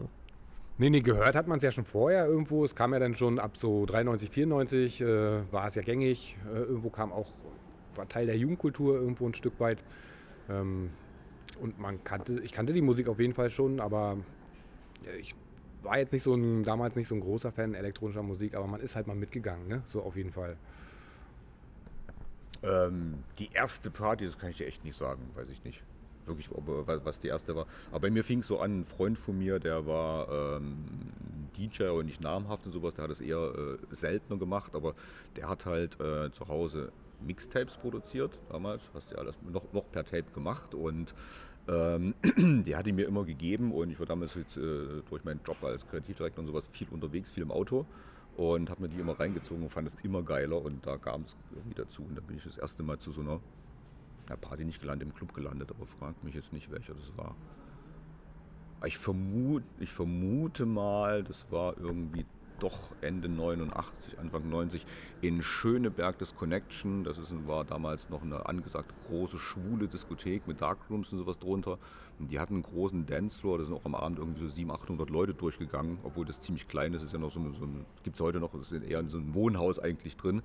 Und die haben damals schon äh, Hardcore-Techno aufgelegt. Da müsste es, glaube ich, die, der erste Club gewesen sein. Vermute ich mal. Wenn ihr so an diese ersten Partys zurückdenkt, wie, inwieweit würdet ihr sagen, hat sich die Feierszene in Berlin verändert? Oder hat sich der Techno verändert? Hat sich die Musik verändert? Hat sich das Publikum verändert? Sind die Clubs anders? Also gibt es irgendwas, was, was einem sofort auffällt, wenn man jetzt eine Zeitreise machen würde? Hm, früher war es schon ein bisschen wilder in meinen Augen. Ja? Also heutzutage zücken sie immer alle ihre Handys und wollen äh, Fotos machen. Man hat ja auch, äh, nicht überall, aber oftmals eben auch DJs, die, die man kennt. Ne? Das war im Frühjahr spielt es keine Rolle, sondern die Leute fanden halt die Musik geil. Und äh, heutzutage muss halt das Event an sich stimmen. Ist alles ein bisschen durchgestylter in meinen Augen. Ähm, ist alles ein bisschen sanfter und braver, als es das damals war. Also man kokettiert halt immer so ein bisschen, man, man will es halt wild, aber eigentlich so wild wie früher ist es nicht mehr. Also, was hat, was hat sich verändert? Du musst ja äh, äh bedenken, zu der Zeit, als es anfing, gab es keinen Mobilfunk, äh, es gab kein Internet. Äh, du hast dich dann irgendwie, wir, sind, wir haben immer rumgegeiert und haben sozusagen immer die, die aktuelle Ausgabe des Flyers gesehen. Das, der Flyer war damals so ein A6-Heft, irgendwie 40, 40, 50 Seiten stark, wo alle Partys drin waren, alle Clubs, wann was passierte. Das brauchtest du und bist du wirklich rumgejagt, dass du immer diese großen Flyerwände gab es überall, dass du die Flyer geschnappt hast und immer informiert warst, wo du hingehst. Ähm, das hat sich natürlich äh, äh, heute verändert. Man, da hast, dadurch entwickelt sich auch ein anderes Ausgehverhalten und es kommt darauf an, welche Clubs du gehst. Du hast natürlich gestyltere Techno-Clubs, aber du hast jetzt auch noch die, die, die, die, die Basisgeschichten. Also wenn du heutzutage zum Beispiel ins KitKat gehst, ähm, das ist, der Vorläufer war ja die Turbine zum Beispiel in der Klogauer Straße. Ähm, wenn ich mir den Style angucke, das ist haargenau, wie, wie, wie dort dekoriert. Das sind natürlich andere Räume, die sind ein bisschen größer. Es steht immer noch Kirsten an der Tür, äh, die damals das Ding gegründet hat. Und äh, da siehst du quasi noch, noch, noch in reine Form gut. Im KitKat, das hat natürlich noch irgendwie so die, diese kinky äh, äh, Sexualkomponente, wo dann halt Leute noch in Lack und Leder, Männlein und Weiblein noch mit rumrennen. Aber das war damals ja auch bei den Partys völlig wurscht, ob da jemand in, in, in so einem Outfit mit, mit, aufgetaucht ist und mit drin. Du warst, die waren alle komplett gleich. Und ähm, ja, es ist alles ein, ein, bisschen schicker geworden, aber wenn du in bestimmte Läden gehst, ähm, ist es genau noch so rough wie früher. Was wäre jetzt für dich ein, oder wäre es für euch ein schicker Laden oder ein schickerer Technoladen? Mal Beispiele. Boah, ein schickerer Technoladen. Es fängt schon beim Tresor an. Ne? Der alte Tresor war ja irgendwie so ein wirklich äh, dunkles Kellerloch äh, irgendwo. Ein Bunker. Ein Bunker, genau. Ein Tresor halt.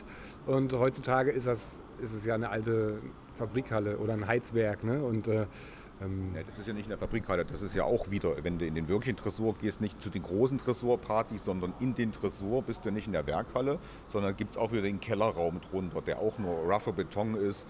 Da siehst du es eigentlich äh, auch schon wie früher. Natürlich ist es dann von, von, von, von, von der Architektur drin. Ähm, sauber ist der falsche Anblick, aber wenn, wenn du klare, pure Betonwände hast, die jetzt nicht irgendwie zugeteckt sind, wo kein Gerümpel rumsteht und da stehen jetzt zum Beispiel jetzt nicht unbedingt mehr die, die, die völlig äh, sozusagen durchgeschwitzten, durchgepinkelten, alten, aufgeplatzten Sofas rum, sondern da hast du ein paar andere Lounge-Elemente. Das hat sich dann so in, in Facetten schon äh, geändert, aber ähm, nicht so stark. würde ich einfach mal sagen. Das merkst du auch im, im Berghain. Natürlich ist das äh, eine gewaltige Architektur, die bringt aber das, das, das Gebäude einfach mit. Aber ähm, die haben da jetzt architektonisch und so schickimicki-mäßig auch nicht viel gemacht. Oder die Panorama-Bar. Wenn, wenn, du da so die Bartresen anguckst, da besteht aus so fetten Industriegummi, das sind alles so, so, so, so eine äh, Zitate, die ich eigentlich von, von damals äh, auch schon her kenne.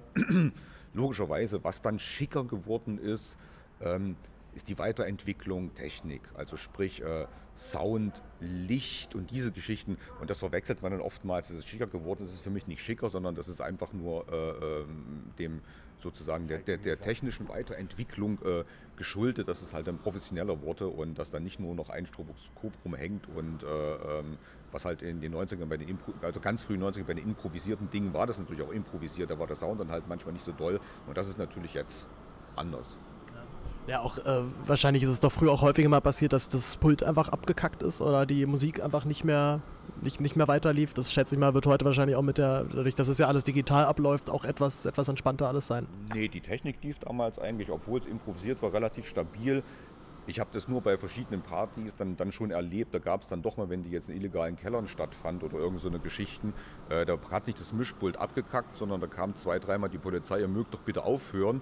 Und wenn man das nicht tat, äh, wurde dann sozusagen kein Mensch in Gewahrsam genommen, sondern das Mischpult und der Verstärker wurden verhaftet und mitgenommen. Und da war halt Ruhe, dann ging es ja nicht weiter. Die waren schlau.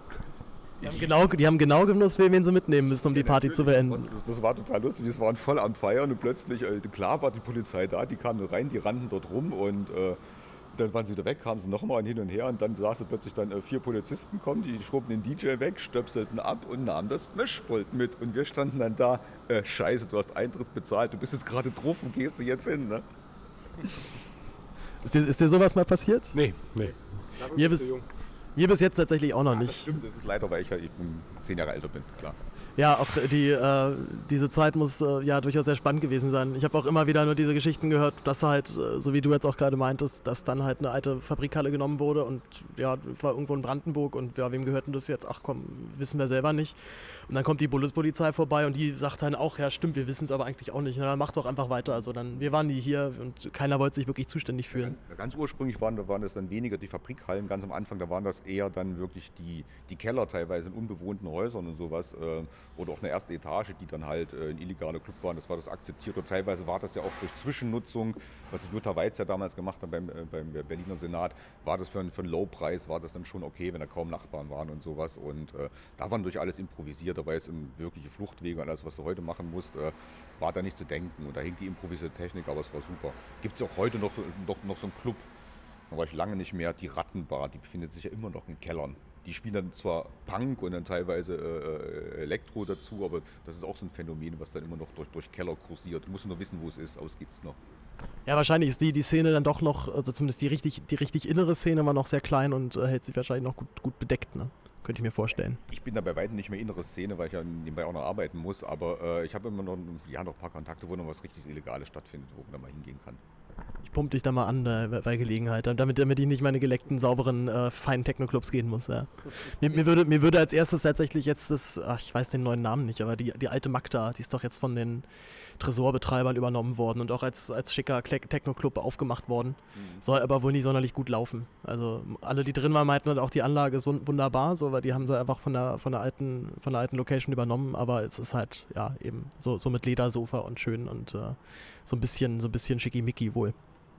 Ähm, das, sind dann halt alles so, so, so, so, eine Modelle, die es wird halt mal ausprobiert und muss man halt gucken, ob es läuft und äh, muss nicht unbedingt daran liegen, dass es vielleicht zu schick ist, aber du musst halt sehen, wie die an ihre Besucher dann rankommen. Das ist natürlich wie so Kommunikationswege und ob du dann wirklich einen Zugang äh, zu, zu der Szene findest und ähm, tatsächlich sind ja die größeren Clubs, die sind ja wie gesagt äh, durch den Ruf von Berlin äh, mit Touristen gefüllt. Ne? Das ist, wenn ich ins Berghain gehe, das ist ja auch so, da das stört mich nicht, aber äh, ich stehe auf dem Dancefloor und habe dann um mich irgendwie äh, 500 äh, kreischende spanische junge Mädels um mich, wo ich dann sage, ah, nee, ist vielleicht doch nicht das richtige Ding und sowas. Und da gehst du mal lieber nicht normal ins Berghain, sondern gehst dann Sonntag äh, äh, früh um elf erst hin und kannst dann bis, bis zum Abend noch, noch feiern und chillen. Da ist so, so ein bisschen, bisschen ruhiger.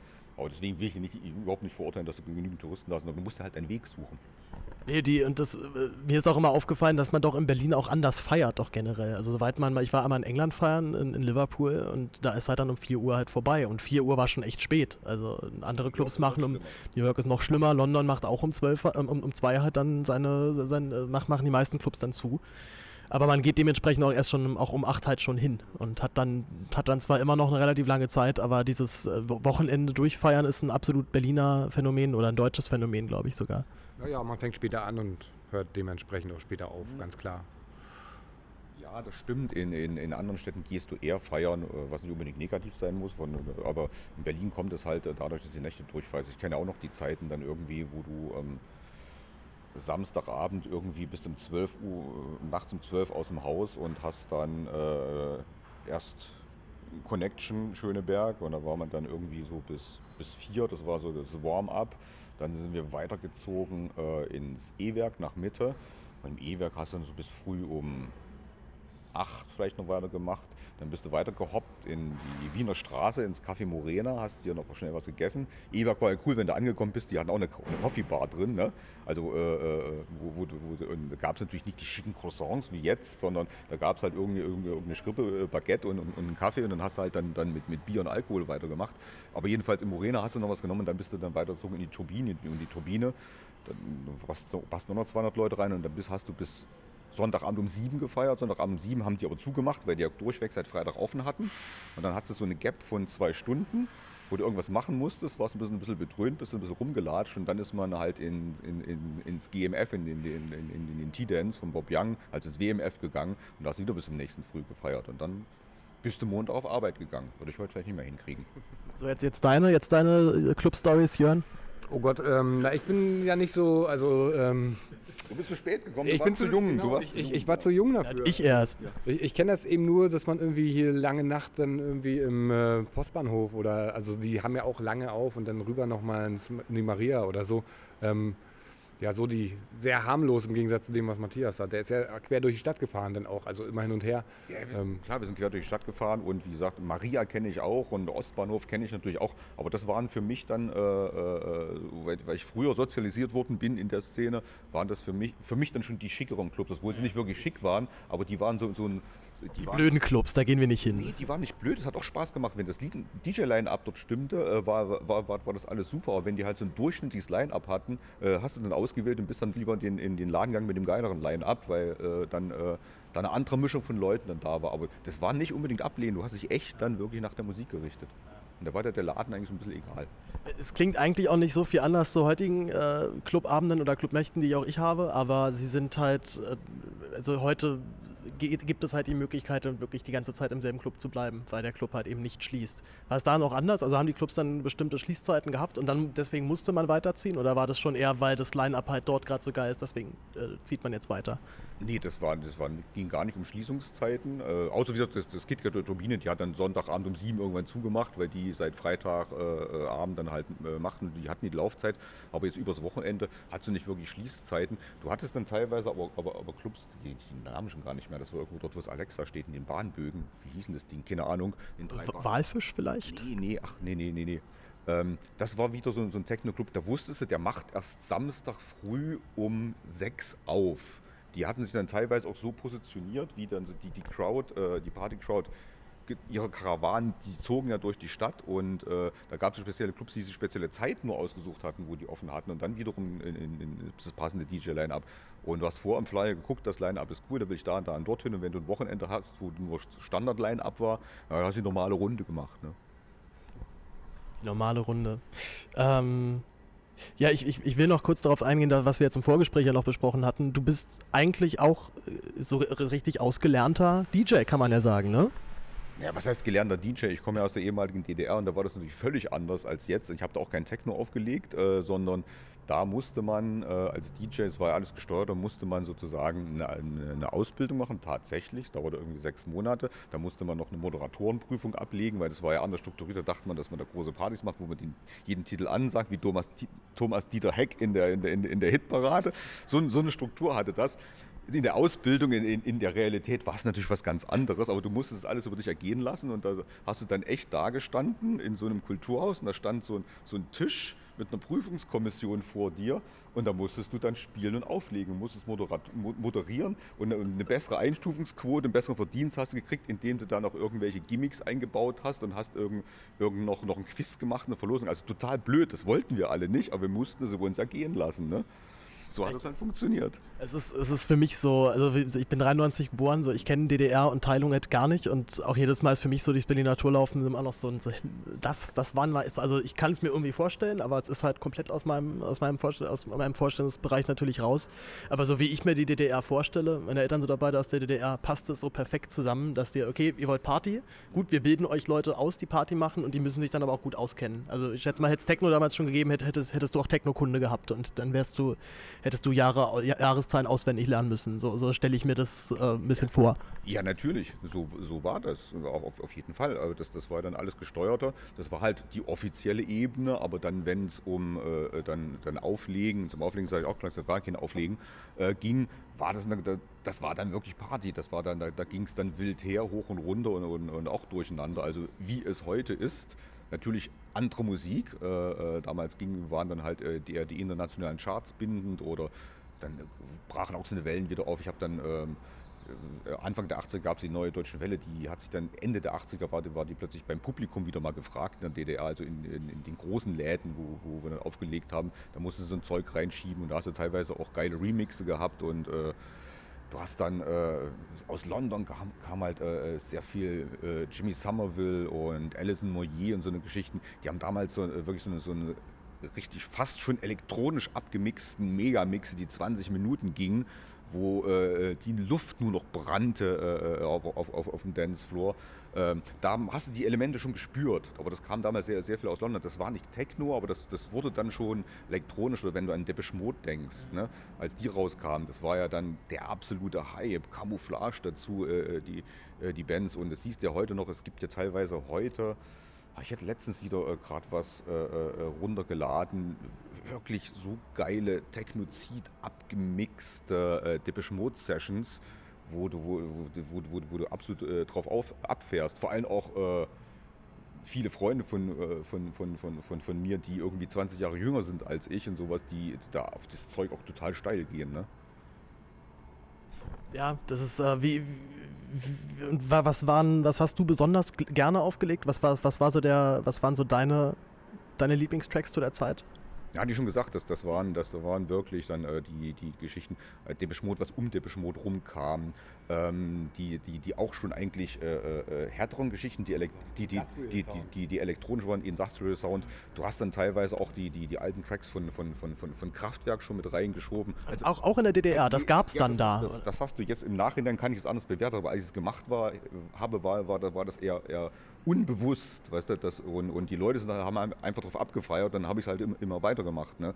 Und halt die, diese ganzen wahnsinnigen Mixgeschichten, die dann wirklich eher aus dem Londoner Raum kamen. Ähm, zum Beispiel Annie Lennox, ähm, die hat ja auch dann, dann schon äh, einen härteren Sound angeschlagen. Und äh, Madonna zum Beispiel, die äh, ist ja komplett mainstreamig, eigentlich äh, kommt die daher. Aber du hast ja teilweise von, von, von Madonna, von, von den klassischen Titeln, gab es dann wirklich absolut hardcore abgemixte Varianten, die auch schon sehr elektronisch waren, die dann aber auf dem Dancefloor dann richtig angekommen sind. Obwohl wir im Main Mainstream waren, haben wir sowas immer ausprobiert und das hat dann Spaß gemacht. Du hattest dann als äh, staatlich geprüfter DJ auch Zugang dann zu dieser Musik? Das war kein DJ, das hieß in DDR wurde alles abgekürzt, SPU, das hieß Schallplattenunterhalter, weil du ja die, die lizenzierten Schallplatten, die Amiga dann verlegte von den äh, nicht-sozialistischen oder aus dem nicht-sozialistischen Ausland, jetzt verfalle ich genau in den Duktus, wie es damals gesagt wurde, die konntest du bevorzugt kaufen, aber auf Platten ging halt ziemlich schwierig aufzulegen, es gab auch sehr wenig, deswegen haben wir ja eigentlich nur von Mitschnitten von äh, äh West- oder Berliner Radiosendern gelebt. Und äh, da habe ich einen Haufen Zeit halt zu Hause verbracht in meiner Wohnung und habe halt DD64. mitgeschnitten. Der DD64 hatte auch einen Mitschnittservice, das waren nicht die lizenzierten Ding, Dinger, also Titel. War auch viel Gutes dabei und äh, da habe ich wirklich mitgeschnitten, mitgeschnitten, mitgeschnitten und tatsächlich war es dann so, wenn du äh, dann äh, den Gig hattest, du bist komplett dort angereist mit zwei Autos, zwei riesen Hängern, hast Sound aufgebaut, Licht aufgebaut, hast alles hingestellt, da war ja nichts. Das waren alles immer nur leere Säle oder äh, leere Jugendclubs oder so eine Geschichten. Hattest eine Techniker-Crew, die mitgekommen ist, die das Zeug hingestellt hat Und äh, dann hatte ich beim Auflegen, was kein Auflegen war, ich hatte dann vier Kassettendecks, mussten natürlich wegen der Haltbarkeit aus dem Westen kommen, musste man sie irgendwo besorgen. Und da haben zwei Leute nur äh, Musik nach meinem Duktus rausgesucht, quasi äh, zwei Jungs. Und das dauerte immer lange, die mussten ja mit den Kassettendecks spulen, hin und her. Ne? Und äh, dann hatte ich zwei Decks äh, zum Abschießen, wo ich dann äh, äh mixen konnte. Aber mixen konnte es natürlich nicht wie mit Platten, wie man das kannte, sondern du konntest, hattest schon, hattest schon spezielles Mischpult mit speziellen Effekten, dass das Zeug wunderbar ineinander faden konnte, dass es auch Spaß machte und dass, es, äh, die, dass, dass die Übergänge richtig smooth waren. Sowas war dann auch schon da, klar immer noch eine verrückte Vorstellung. Also vor allem stelle ich, mir, stell ich mir das herrlich vor, wenn ich, äh, wenn ich daran denke, dass du eine Prüfung gemacht hast und dann da die Hanseln sitzen und dann, dann, dann spielen sie uns mal was vor und sorgen sie mal dafür, dass wir jetzt tanzen müssen. Ist es passiert in einer Prüfung, dass die aufgestanden sind und getanzt haben? Naja, du wolltest ja quasi immer eine Klasse weiterkommen, weil es dann besseren Verdienst gab. Und du kamst dann irgendwann mal sozusagen an das Ende der Amateurklasse und konntest es dann professionell machen, also davon leben. Und da hat man natürlich dann das ordentliche Geld in der DDR verdient. Das war ja dein Ziel. Und da hast du zu so einer Prüfung hast du schon eine Show abgebrannt. Ne? Also die Prüfungskommission saß natürlich hinter, hinter ihrem Tisch. Das waren komischerweise immer fünf Leute, ich weiß gar nicht, die hatten irgendeine Funktion. Und haben da so einen Hakenblock, haben ihre Häkchen dran gemacht. Und du hast es dann wirklich so organisiert, dass du irgendwelche Show-Gimmicks eingebaut hattest, ob du dann noch jemanden, äh, einen Live-Musiker mit rangezogen hast. Hast dich natürlich bemüht, jetzt Übergänge, Mixen, alles hinzukriegen. Musstest moderieren, weil die das sehen wollten, ob du äh, das kannst, weißt du. Und ob du da irgendwann ein Interview geführt hast, war alles skurril. Und dann hast du natürlich dann deine ganze Crowd eingeladen. Oh scheiße, Jungs und Mädels, wir haben Einstufungen, das hast du immer schon die, die Monate vorher äh, bei, bei den normalen Auftritten klar gemacht. Und ich so, ihr müsst an dem Tag dort und dort sein, dass da wenigstens 200, 300 Leute drin sind, äh, die dann getanzt haben. Du hattest ja auch so eine Fangemeinde, die dir gefolgt ist eigentlich immer zwischen diesen Orten. Und wenn du halt weit gereist bist, die sind ja teilweise hinterhergefahren und die hast du dann halt so instrumentalisiert. Die haben es auch gerne mitgemacht und gesagt, klar, euch helfen wir jetzt, weißt du, dass es dann halt richtig klappt. Da, da kam der Mauerfall für dich ja ungünstig eigentlich, ne? Wenn du dann gerade deine Prüfung hattest. Nee, ich hatte nicht, ich hatte nicht die Prüfung. Ich war, es gab vier Amateurstufen von A bis S. Ich war in der S und äh, dann konntest du beantragen, dass du sozusagen die Ausbildung, die nochmal irgendwie dann, glaube ich, zwei Jahre dauerte, zum staatlich geprüften Profi-Schallplattenunterhalter machen konntest. Und das hatte ich dann gerade alles angeschoben, wollte es dann machen und dann kam die Wende dazwischen. Zu dem Zeitpunkt dachte ich, ach, jetzt hast du ja so gemütlich gemacht, verdienst einen Haufen Kohle. Hm, komisch, aber naja. Bist du jemals äh, auf die Idee gekommen, das im Westen nochmal zu probieren als DJ? Ähm, ich habe das dann auch noch in 89, teilweise bis 90 gemacht, aber dann hatte ich dann äh, so eine andere Präferenz und da bin ich dann schon in meinen jetzigen Job, äh, die ganze äh, Kreativszene, also Kampagnen, Design und sowas reingeraten, weil ich das immer schon on nebenbei geliebt und gemacht habe. Und äh, tatsächlich hatten wir natürlich dann äh, den äh, gerade 89 den Hardcore-Kontakt mit dem Westpublikum, als die Mauer ist gefallen und dann konntest du ja sozusagen ähm, an die innerdeutsche Mauer richtig ran. Früher gab es dort einen 5 Kilometer Grenzstreifen und äh, den du nur mit Passierschein äh, befahren konntest. Aber dort gab es auch schon riesen Volksfeste und riesen Kulturhäuser und ein Freund hatte da, äh, der war dann bei der NVA dort stationiert und da hatten wir für bestimmte Orte einen Einfuhrschein und haben schon in diesem 5 Kilometer Streifen teilweise aufgelegt, als, als die Mauer noch stand und als die fiel, hat sich das sofort geswitcht. Wir hatten unsere festen Termine, die wir mal ein Jahr vorgeplant, unsere Engagements in diesen Orten dann schon. Das war, wie hieß das, äh, hinter Nordhausen, Worp, ist da so, so eine Stadt, wo die hatten ein ziemlich großes Kulturhaus. Und sofort, die Gigs waren ja gebucht, brauchten den Einfuhrschein nicht mehr. Wir haben, sind zum normalen Gig gekommen und es kamen dann schlagartig massenweise Publikum aus dem Westen rüber, weil, weil offen war und ist dann sozusagen in, in, in, die ostdeutschen Kulturhäuser, wo die, wo die äh, DJs auflegten, gegangen und die haben das massenweise überflutet. Da standen dann nur noch äh, damals die äh, Golf, Manta, alles Mögliche davor und die haben dann mit uns gefeiert. Das ging von einem Tag auf den anderen. Weil ich wusste, im Mauerfall habe ich verschlafen den Abend, weil ich eines meiner, meiner, meiner, meiner schweren Autos, die die Hänger ziehen konnte, ich habe dann noch die Bremsen repariert und bin dann irgendwie pennen gegangen, habe es auf den nächsten Früh mitgekriegt, dass die Mauer gefallen ist, als ich auf Arbeit kam und alle sagten, was, die Mauer ist gefallen, was? Völlig verpennt das Ding und das war das ein Mittwoch oder ein Donnerstag, wo die Mauer gefallen ist? Ich war zu jung, ich kann es ja nicht mehr sagen. Ich weiß nur, ich, ich weiß es auch nicht mehr. Ich, ich, ich, ich, ich, weiß, ich weiß nur, ich hatte den Samstagsgig hatte ich genau an der ehemaligen Grenze, genau an der Mauer hin äh, und, äh, das, und äh, sind wir hingefahren und das war dann plötzlich völlig anderes Publikum. Vor, vor, vor diesem, diesem Kulturhaus, der ganze Parkplatz dann plötzlich mit, mit, mit, mit Opel, VW alles überflutet und wir standen da da, äh, was ist das für ein Publikum, was machen wir jetzt? Und dann ja, machen wir erstmal das, was wir immer gemacht haben. Und das Feiern ging sofort los. Hat, hat funktioniert, schätze ja, ich mal. Das war, das war sofort und ach, cool bei euch. Die haben es natürlich richtig toll gefunden, weil es ja schweinebillig war. Ne? Äh, zu dem Zeitpunkt dann äh, so, so, so, ein Drink, der hat ja ein Zehntel gekostet von, von dem, was, was sie gewöhnt waren. Und da ging gleich die, sofort die Post ab. Ja, da hat sich doch die Wende gelohnt. Auf jeden Fall. Ja, irgendwie schon, oder? Ja, nicht nur aus der Hinsicht, ne? Also die hat sich auf jeden Fall gelohnt, ja. Wir kommen zum Ende, wir sind schon fast bei einer Stunde. Ähm, was ist euer Lieblingsraum hier in der Ausstellung? Natürlich schwer, so für dich jetzt als, als der, der, der, der Kunstschaffende hier auch noch, aber. Ich bin ja sowieso parteiisch, weil, ähm, also ich mag zwei Räume sehr besonders, also ich mag, ich mag eigentlich alle Räume, ne? so, aber ähm, ich finde von den Inhalten ist der Zeitzeugenraum am schönsten, weil er einfach so schön vielfältig ist und äh, alle möglichen Richtungen ähm, beleuchtet, also vom Punk bis zum Hooligan, Polizisten, Bauunternehmer, Künstler, Politiker, ähm, Bürgerrechtler, da ist alles dabei. Also der Raum ist einfach total spannend inhaltlich und äh, darum mag ich ihn am meisten, denke ich. Ja, ich kann das gar nicht sagen. Ich habe ja überall äh, quasi das, das, das Design gemacht und, und, und die Inszenierungsformen, dass wir, dass wir die Inhalte von den Jungs transportieren. Und ähm, das ist natürlich alles laut und bunt geraten. Teilweise Fachpublikum und Presse sagt ja auch, äh, ihr habt sehr mutig inszeniert, war auch das Ziel, ein bisschen kontrovers zu inszenieren. Und deswegen habe ich keinen wirklichen Lieblingsraum, weil ich bin, ich bin ja schon wieder viel weiter. Äh, äh, das Ding ist gebaut und äh, ich habe schon wieder andere Museen auf dem Tisch liegen, wo ich wieder anfange, Designs zu machen. Und äh, hier sind wir ja auch gerade, wir kommen gerade noch aus, aus, aus einem Brainstorming, weil hier haben wir noch eine ganze Reihe Ideen, die wir hier noch, hier ist noch Platz, die wir noch reinpacken an Inszenierungsformen.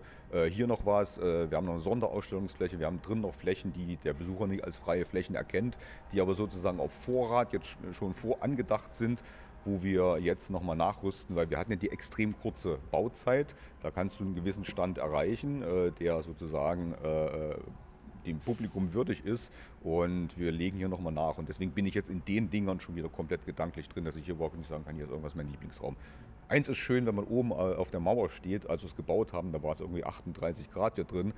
Das ist eine super geile Terrasse. Ich hätte mir am liebsten einen Liegestuhl hingestellt. Also ich, ich fand den Raum, der jetzt hier gerade direkt rechts von uns ist, äh, mit den, äh, der dir an die Mauertoten erinnert, der war, hat zumindest mich doch, doch so ein bisschen berührt auch in dem Moment. Als ich halt reingehe, man sieht halt nur auf, ich beschreibe den Raum mal kurz für die, für die Hörer, auf der linken Seite sieht man Kalaschnikows, ich weiß nicht wie viele. 140, eine Kalaschnikow für einen Toten jeweils. Das habe ich, mir, hab ich mir gedacht. Und auf der anderen Seite dann die 140 Namen der, der Mauertoten. Das, äh, Berliner Mauertoten. Der, das waren ja weitaus mehr. Der Berliner Mauertoten, genau. Also äh, vergisst man halt dann auch immer schnell, dass äh, gerade wenn es jetzt auch hier 90er ist und, und, und, lustig und Stadt wächst zusammen, dass er davor auch ähm, doch immerhin 28, ja, 28 Jahre, äh, 28 Jahre eine Grenze durch eine Stadt gezogen wurde, die da eigentlich überhaupt nicht hingehört. Ja, und, und, die Grenze und die Mauer, die war halt verdammt tödlich. Und äh, natürlich, wenn wir die 90er erzählen, da war ja dann alles äh, äh, wirklich Eröffn also Mauerfallparty, alle waren glücklich, alle hatten äh, äh sowas von, von, von, von, von, von, von Gefühlsanwandlung und Wandlung. Und äh, da ist es ja quasi ganz schnell vergessen worden, aber tatsächlich fanden ja die Aufarbeitung der Mauertoten, die Prozesse fanden ja in den 90ern statt. Und da wir natürlich äh, sehr multimedial inszenieren und auch be be bewusst äh, Leute museal mehr entertainen wollen, als wenn du in ein klassisches Museum gehst, äh, war uns das absolut wichtig, dass wir hier auch einen Raum entwickeln, an dem haben wir sehr lange nachgedacht, wie wir das inszenieren, Jörn, ähm, wo der Betrachter reinkommt und ihm möglichst eine Gänsehaut erstmal in den Rücken läuft und sagt, okay. Und das wollen wir damit erreichen. Habt ihr bei mir auf jeden Fall vollkommen erreicht. Ähm, ansonsten ist auch noch sehr, sehr cool, fand ich den, den Love Parade Raum, wo man auf einem interaktiven äh, DJ-Pult dann nochmal sich den, die, die jeweiligen Hits aus den Jahren anhören kann. Äh, wer hatte da die Musikauswahl oder, oder habt ihr das oder gibt es wirklich, gab es wirklich immer Hits pro, pro Jahr oder, oder waren es dann die beliebtesten Tracks, die ihr da genommen habt? Ähm, ist eine gute Mischung und zwar haben wir die Musik nicht äh, nach unserem Gusto ausgewählt, sondern ähm, es gab ab 97 Hymnen zu Love Parade, also ähm, die haben wir zum großen Teil auch genommen und ähm, vorher eigentlich die Hits, die, die damals up to date waren, die gespielt wurden, ne? so rauf und runter gespielt wurden. Und äh, so haben wir gemischt. Also wir haben auch Leute aus der Szene gefragt, was sind denn die Kracher des Jahres gewesen. Also was war das Love Poet Lied? Also es gab ja immer inoffizielle Hymnen und ab 97 dann eine offizielle Hymne. Und eine, das ist eine gute Mischung aus beiden. Also ich hab, äh, weiß natürlich nicht, was, ob es dann auch ein Hit der Love Parade war. Aber ich, mir hat tatsächlich der, äh, das X-Paradise von Hole in One äh, sehr, sehr gefehlt. Oder, oder, oder hätte, hätte ich mir zumindest so eine Ausstellung sehr gewünscht. Ich weiß nicht, ob du den, den kennst. Äh, Kenne ich ja, aber das, da, da, irgendwelche Tote musste dann sterben, weißt Ja, du. ja. Und du hast dann halt die, die, die gewisse Anzahl, die, die halt äh, zu den Love Parades passen mussten. Und wir haben uns da wirklich bemüht, das Ding, äh, wenn es jetzt keine offizielle Hymne war, die immer rauskam, sondern das dann genau anzupassen, was genau zu der Zeit möglichst auch um diesen Monat eigentlich genau. Das, der Titel war, der dann äh, äh, das ist genau Das der, ist der zeitlich Punkt. genau verortet, ja. Also wenn, wenn Sachen im Herbst rausgekommen sind, die sehr gut gelaufen sind, ähm, da ist die Love Poet gerade ein, zwei Monate durch gewesen. Die wurden dann natürlich nicht mehr gespielt und im Jahr darauf äh, gab es dann auch schon wieder was Neues. Ne? Also das musste wirklich zeitlich auch äh, von der Zeitebene her gut passen. Na gut, das, äh, das, das müsste ich ja nochmal nachgucken. Ich weiß, der Track ist von 92. Ja. Ja. Älter als ich. Wann der rausgekommen ist, genau. Also es kann durchaus an sowas dann scheitern, dass es ein paar Wochen oder Monate nach der Love Poet rausgekommen ist. muss ja auch historisch korrekt sein. Wie gesagt, wir haben einen musealen Hintergrund. Nee, ist, äh, verstehe ich, verstehe ich voll und ganz. Wunderbar. Möchtet ihr noch was sagen? Ja, wie, äh, richtig. Wie, wie lange ist die Ausstellung noch? Wann, äh, bis, bis wann kann man noch hin und wo sind wir hier überhaupt? Also wir sind hier in der alten Münze ähm, Areal direkt äh, auf der anderen Kreuzungs Kreuzungsseite vom Roten Rathaus, also sehr zentral in Berlin Mitte. Ähm, S-Bahnhof Alexanderplatz ist so das nächste Knoten, Verkehrsknoten. Ähm, die Ausstellung läuft noch bis Februar 2019 und wenn sie gut läuft, dann auch noch darüber hinaus. Wunderbar. Äh, und es ist nicht im DDR-Museum. Ich habe den Fehler gemacht, dass ich vorher mit dem Fahrrad zum DDR-Museum gefahren bin. Auch wenn es zwar Teil des DDR-Museums ist, wenn ich es richtig verstanden habe, oder zumindest ja auch damit kooperiert. Ja, Es ist ein eigener Ausstellungsbereich. Nee, es ist, ein, ist, eine, ist eine eigene Company, ist eine komplett eigene Ausstellung, ähm, die aber äh, inhaltlich äh, vom wissenschaftlichen Inhaltsteam des DDR-Museums äh, entwickelt und kuratiert wurde. Und äh, das DDR-Museum ist, nat- ist natürlich Partner an der Gesellschaft, klar, aber es ist nicht im DDR-Museum. Es schließt quasi vom Erzählstrang aber nahtlos an, weil das DDR-Museum endet ja quasi äh, mitten 89 mit ganz leichten Ausblicken, aber da ist sozusagen der Punkt gesetzt und für die Besucher ist es durchaus interessant. Äh, es gibt auch Kombi-Tickets, kannst hier ein Kombi-Ticket, dort ein Kombi-Ticket kaufen, dass du dann äh, wirklich bis zur Mauer sozusagen dich museal informieren kannst und dann, was nach dem Mauerfall passiert ist. Aber Ist für uns auch sehr spannend gewesen, weil wir im DDR-Museum eigentlich auch immer diese Nachwendezeit in irgendeiner Form thematisieren wollten. Ähm, wir haben relativ wenig Platz da drüben, oder was heißt, wir haben genug Platz, aber der ist eben schon belegt mit den Themen äh, vor der Wende. Und äh, für uns war es eine sehr spannende Herausforderung, eben auch äh, endlich mal die Jahre danach zu beleuchten. Also an alle, an alle Lehrer, die eine Klassenfahrt machen wollen nach Berlin, guckt euch hier diese Ausstellung an. Geht, geht auch ins DDR-Museum, aber geht vor allem auch danach ins 90s. Ich glaube, das, äh, das werden eure Schüler auf jeden Fall sehr viel, auf, auf jeden Fall nochmal noch mal interessanter finden, glaube ich, als DDR-Leben. Auch wenn das natürlich auch spannend ist. Gut, wir sind, glaube ich, bei über einer Stunde. Dann danke ich für, für die Aufnahme, danke fürs Gespräch und äh, bis bald. Ja, danke. Tschüss. Tschüss. So, ich bin wieder zurück, diesmal alleine. Ja, es werden natürlich nun alle mitbekommen haben, dass die Aufnahme leider doch an ein paar Stellen deutlich übersteuert und zwar immer dann, wenn ich spreche. Das hat den einfachen Grund, dass das Record-Level des Aufnahmegerätes doch deutlich zu hoch gedreht war und äh, ich natürlich am, immer am nächsten am Mikrofon war, weil es doch einfacher ist, sich selbst das vor die Nase zu halten, als es dann jemand anders vor die Nase zu halten. Das, äh, das tut mir leid, bitte um Entschuldigung. Es ist natürlich alles noch ein großer Lernprozess. Das könnt ihr mir sicherlich nachsehen und das äh, mindert ja nicht das, äh, das, das Verstehen, glaube ich. Das ist, äh, tut vielleicht manchmal den Ohren ein wenig weh und gerade wenn man ein bisschen audiophil ist, wie ich ja zum Beispiel auch, ist es natürlich doppelt ärgerlich. Aber äh, sei es drum. Beim nächsten Mal wird alles anders. Ich kann von meiner Seite aus eigentlich gar nicht mehr viel sagen. Das alles, was im Interview gesagt wurde, steht sowieso für sich. Ich fand äh, beide unglaublich angenehm. Es war ein äh, großes Entgegenkommen, auch dass ich ja mit meinem, mit meinem No-Name-Podcast dann einfach zu denen hinfahren konnte, mit denen was aufnehmen konnte. Und es war, es ging auch super flott und haben es gut verstanden. Äh, Matthias hat mich noch mal zu, äh, hat mich noch jetzt noch zu irgendwelchen, äh, zu, zu Techno-Partys eingeladen, von denen ich gar nicht wusste, dass es diese gibt. Und ja, ich hoffe, mit ihm noch mal ähm, nochmal richtig steil zu gehen, lieber Matthias, äh, falls du zuhörst. Ich melde mich nochmal bei dir und freue mich auf jeden Fall. Und äh, freue mich vor allem natürlich auch, dass ihr so eine schöne Ausstellung da einfach so hin, hin, hinstellen durftet. Ich könnte mir vorstellen, dass die Nachfrage da dazu sehr, sehr groß ist, gerade hier in so einer Stadt der, wie Berlin, die sich, äh, die, die ja immer noch im Techno-Fieber ist, wenn man es so möchte. Also für jeden, der sich äh, für Geschichte interessiert, ist die, ist die Ausstellung super. Für jeden, der sich für Techno interessiert, ist die Ausstellung noch besser. Und äh, ja, eignet sich wirklich für jede Art des äh, Besuchs, sei es jetzt mit seinen Eltern, sei es mit seiner Freundin, mit seinem Kumpel. Also man findet dort irgendwie was.